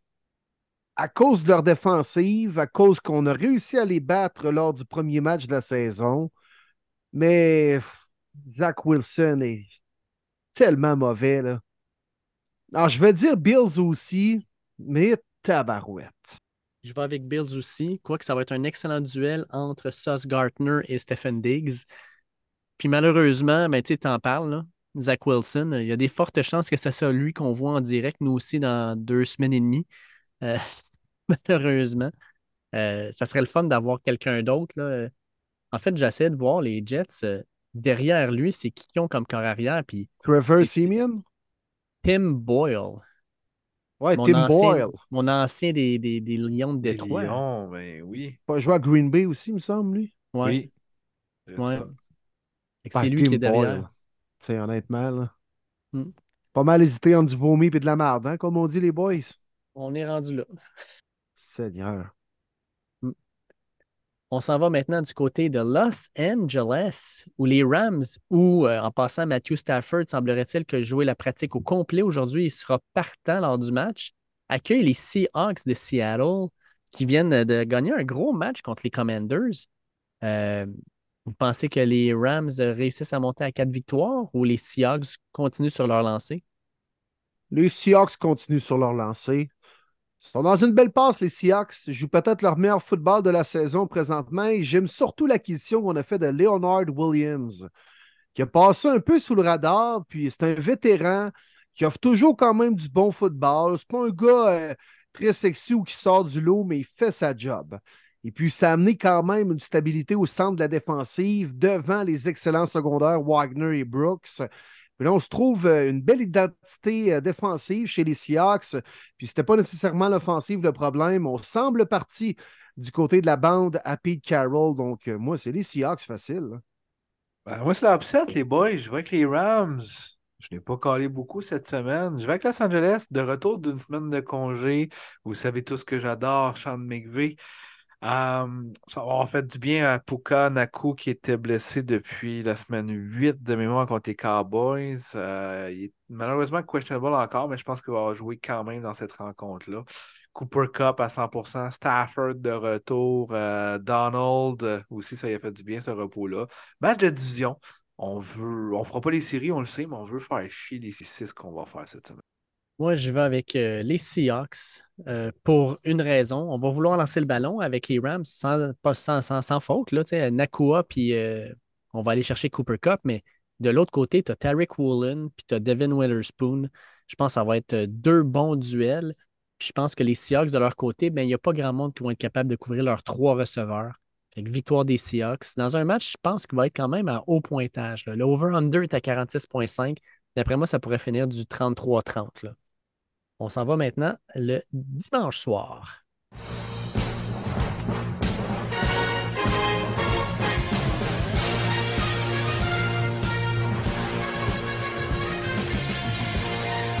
J'étais de ceux qui chialaient big time de ne pas avoir flexé le Sunday Night Football encore une fois cette semaine et je me retrouve très surpris et satisfait de pouvoir regarder ce match-là qui m'intrigue euh, très très fort. Alors que Josh Dobbs qui fait revivre les Vikings du Minnesota qui iront sur la route à Denver alors que les Broncos connaissent une belle séquence de trois victoires euh, consécutives. Messieurs, vos pronostics. Ça, là, c'est ce que j'appelle un match pâté chinois. C'est-à-dire que c'est pas le plat le plus sexy, puis le vendredi soir de se faire un gros T-bone sur le charcoal avec des patates marinées puis tout le kit. Mais un mardi soir, ça fait la job en calvaire. Un bon pâté chinois. Puis honnêtement, moi, comme amateur de foot, là, présentement, la semaine numéro 11, Vikings, Broncos, je veux voir ça. Mm. Ça va être un bon pâté chinois. La belle histoire de Dobbs et les Vikings, les Broncos qui ressuscitent, qui ressuscitent, qui ressuscitent. ah, parouette. Qui Oh, il est tard, hein. ressuscitent. Ah, c'est bon. À cette heure-là, je l'accepte. C'est le pâté chinois, ça, qui fait ça, les boys. Non, mais honnêtement, ça a le potentiel d'être un bon match. Deux équipes du même niveau jusqu'à présent qui offrent peut-être leur meilleur football de la saison. J'aime ça. J'aime ça. Puis les Broncos, ils vont pour une troisième de suite. C'est mon call. Meilleure défensive. Russell Wilson joue bien par les temps qui courent. Retrouver son aisance, sa confiance dans la pochette. Euh, Sutton, Judy se complètent bien présentement. Broncos pour moi. Est-ce qu'on sait Will. si Justin Jefferson va jouer? Pas encore confirmé. C'est pas confirmé encore. Encore sur le Euh, IR. Il se pratique, par exemple. Il est sur l'IR, mais il se pratique. Euh, il target le week 11. Moi, je pense va être là, vu que c'est Sunday Night Football. Mais c'est questionable. Week 12 Parce que ça va changer bien des affaires. Parce que si c'est lui qui couvre Patrick Surtain, ben, il va avoir Jordan Anderson tout seul. Mais s'il n'est pas là, whoop là, là, là, là, ça vient de changer pas mal la dynamique. Euh, tu sais, tu parlais du flex, Martin. Là. À, part, euh, à part le match des Browns contre des Steelers, là, quel autre match t'aurais flexé contre lui? Je pense que cette semaine, c'est carrément le meilleur match du dimanche. Là. Euh, C'est pas loin de ça, en tout cas.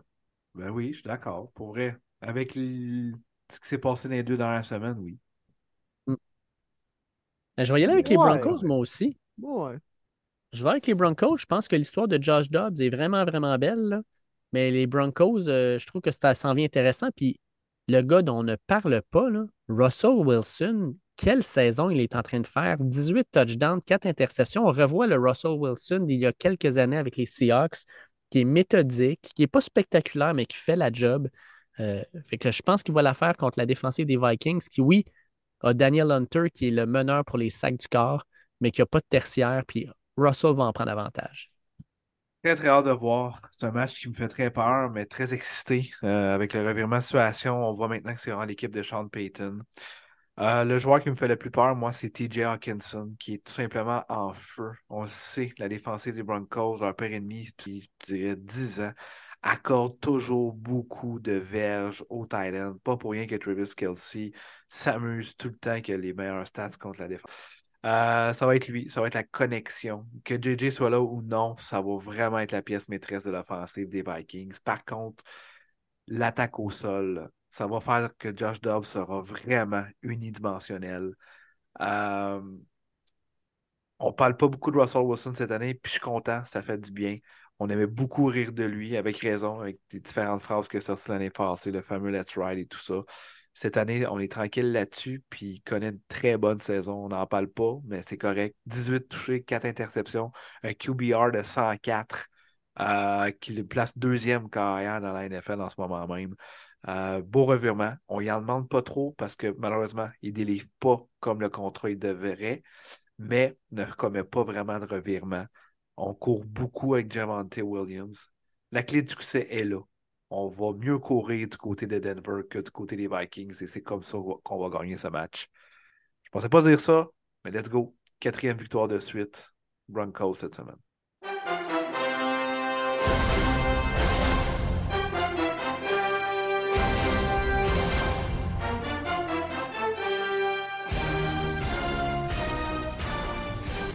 Oh, ben là, les boys, on garde le dessert pour terminer cette semaine numéro 11. Et là, ben, on n'a pas juste un pudding chômeur. On a un brownies, on a les deux boules de crème glacée par-dessus, le sundae, le banana split, ce que vous voulez avec la reprise du dernier Super Bowl, les Eagles qui se rendent à Kansas City pour affronter les Chiefs dans un duel encore une fois impliquant les frères Travis et Jason Kelsey. Deuxième chapitre, Eagles Chiefs, comment vous voyez ça? La première question, est-ce que Taylor Swift va être là? Oh my God. Non, elle est en tournée, mais selon les informations, les parents de Travis et Jason seraient présents, Ed et. Donna, mais également les parents de Taylor Swift. Donc, ce Oh. serait une grande rencontre au sommet entre les beaux-parents des deux familles. C'est pas extraordinaire un peu? Wow, parce que moi, je me base sur les statistiques par rapport au fait que quand elle est là, Travis Kelsey a des grosses games. Quand il n'est pas là, il n'est pas là, là. Je suis rendu là, moi, dans mes statistiques, là. On va aller voir ça. C'est une information cruciale en maudit, mon Dave. Mm. Ah, si, ouais, là, chez moi. Hey, les Ah billets à Kansas là là. City, 335 pièces les moins chers pour ce match-là. C'est là, là, c'est le gros match. Mais c'est the game, hein? Honnêtement, euh, ça va battre, je pense, les records de l'histoire du Monday Night Football, ce match-là. Tout le monde veut voir ça. Même les fans de Swift qui pensent la voir alors qu'elle est en Europe vont regarder ce match-là pour voir le beau Travis. C'est euh, c'est du bonbon. C'est vraiment du bonbon, les boys. J'ai vraiment, vraiment hâte. Euh, Peut-être Game of the Year, sait-on jamais. Euh, on espère le même style de match qu'au Super Bowl alors qu'on était très gâtés. C'était spectaculaire. C'était tellement bon. Est-ce que ça peut être le genre de match qu'il y a quelques années au Mexique entre les Rams et les Chiefs? Ça avait fini 54-51 Rams. Écoute, pense qu'il n'y aura pas de défensive dans ce match-là, même si celle des Eagles est bonne, euh, surtout le front 7. Euh, je pense que ça va être un high score. Puis cette fois-ci, je vais aller du côté des Eagles. Ça va être la victoire de Philadelphie pour moi. Euh, parce qu'on a beaucoup plus d'armes aériennes. Oui, d'un côté, on a Travis Kelsey, mais de l'autre, on a AJ Brown qui est simplement dominant. On a Devante Smith. Euh, la perte de Goddard va faire mal, mais on a des porteurs de ballon capables d'attraper aussi. Moi, je surveille un Kenneth Gainwell qui n'a pas trop été présent, mais je pense qu'il va aller chercher des belles petites passes, des petits first down pour aider Jalen Hurts. Ligne offensive est supérieure à celle des Eagles. On revient d'un bye week de chaque côté. Ah, ça va être un gros show. Pour vrai, là, vraiment. Ça va être bon. Mais Dave, euh, Taylor Swift va être là au match, ouais. Moi, je Ah pense que oui. Bon, il est Ouais. au Brésil le samedi puis le dimanche. Puis après ça, il a un break de cinq jours avant son prochain spectacle au Brésil. Aller-retour, moi, je le ferai. Ouais, Ah, c'est sûr qu'il est là. Ben oui. elle va être là. Oui, oui, oui. Ça Écoute, change tout, Dave, hein? Sachant qu'il va y avoir autant de monde qui va regarder ça, elle ne peut pas ne pas se pointer là. Surtout c'est assez ses parents. Ses parents vont Ah, rencontrer ben les parents de Travis. Il faut qu'elle soit là. là. Son beau-frère va jouer en plus, tu sais. Alors, à un moment donné, pas le choix. M'emmener, là, hein? Ben écoute, vu que tout est dans tout, on va prendre ça. On va prendre les Chiefs. Écoute, moi, c'est une prédiction basée sur. c'est- carrément. Tout est basé sur Taylor Swift. Fait que je vais avec une victoire, c'est là. Je vais. Ben, moi aussi, c'est l'argument de vente, Dave. Mais j'en ai quelques autres, là. Mettons, euh, Andy Reid, en revenant d'un bye week, il est 21-3. Contre les Eagles, son ancienne équipe, si vous ne le saviez pas, bien sûr, Andy Reid a passé de nombreuses saisons à Philadelphie. Il est 4-0 contre les Eagles depuis qu'il a quitté Philly. Semble avoir le numéro de son ancienne équipe. Euh, je pense que les Eagles vont être motivés en tabarouette de vouloir prouver aux Chiefs que c'était une erreur de parcours au Super Bowl, puis qu'on avait l'avance, puis qu'on aurait dû gagner ce match-là. Ça va, euh, ça va être un shootout, moi aussi, je pense, à haut pointage, bon match de foot, spectaculaire, de gros jeux. Puis, euh, je pense que les Chiefs vont réussir quand même les bons jeux au bon moment. On, on sait quoi faire pour gagner.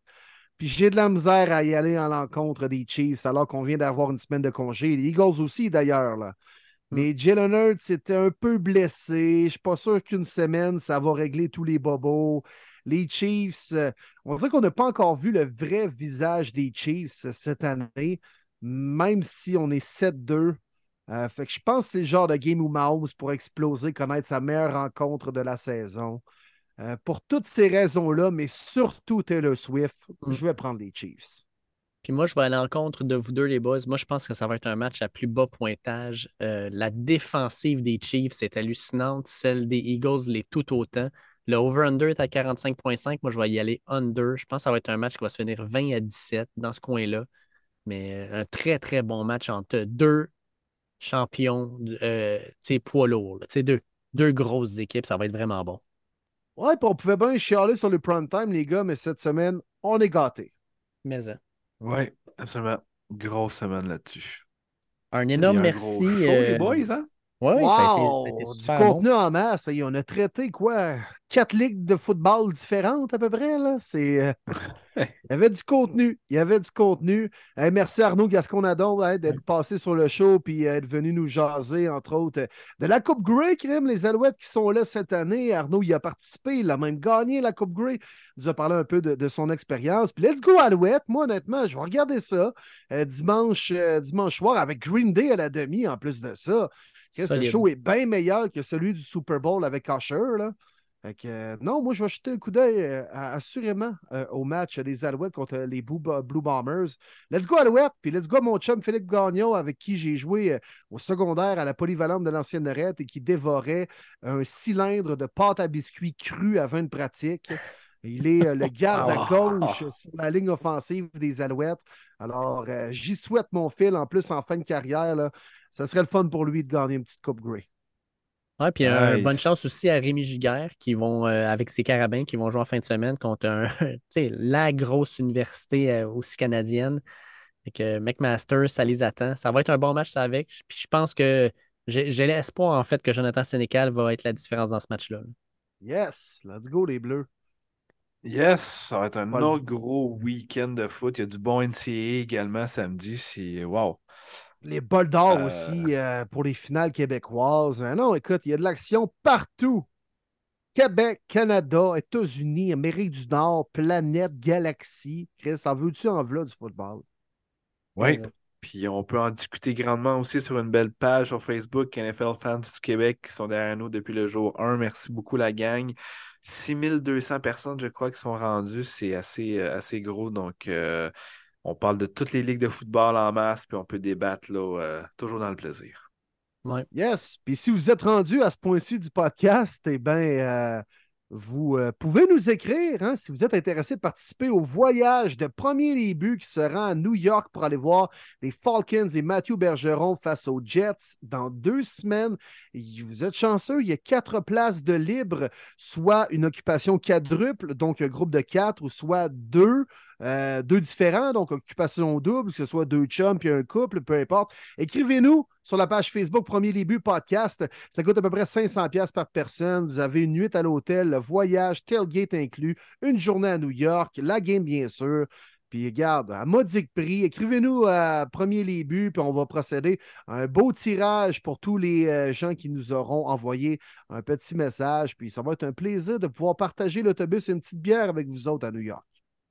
Yes. Fait que, hey, on peut se le dire, c'est assez rare qu'on le dise, là, mais on va connaître un début de semaine 11 épique, puis on va terminer ça avec un match épique aussi.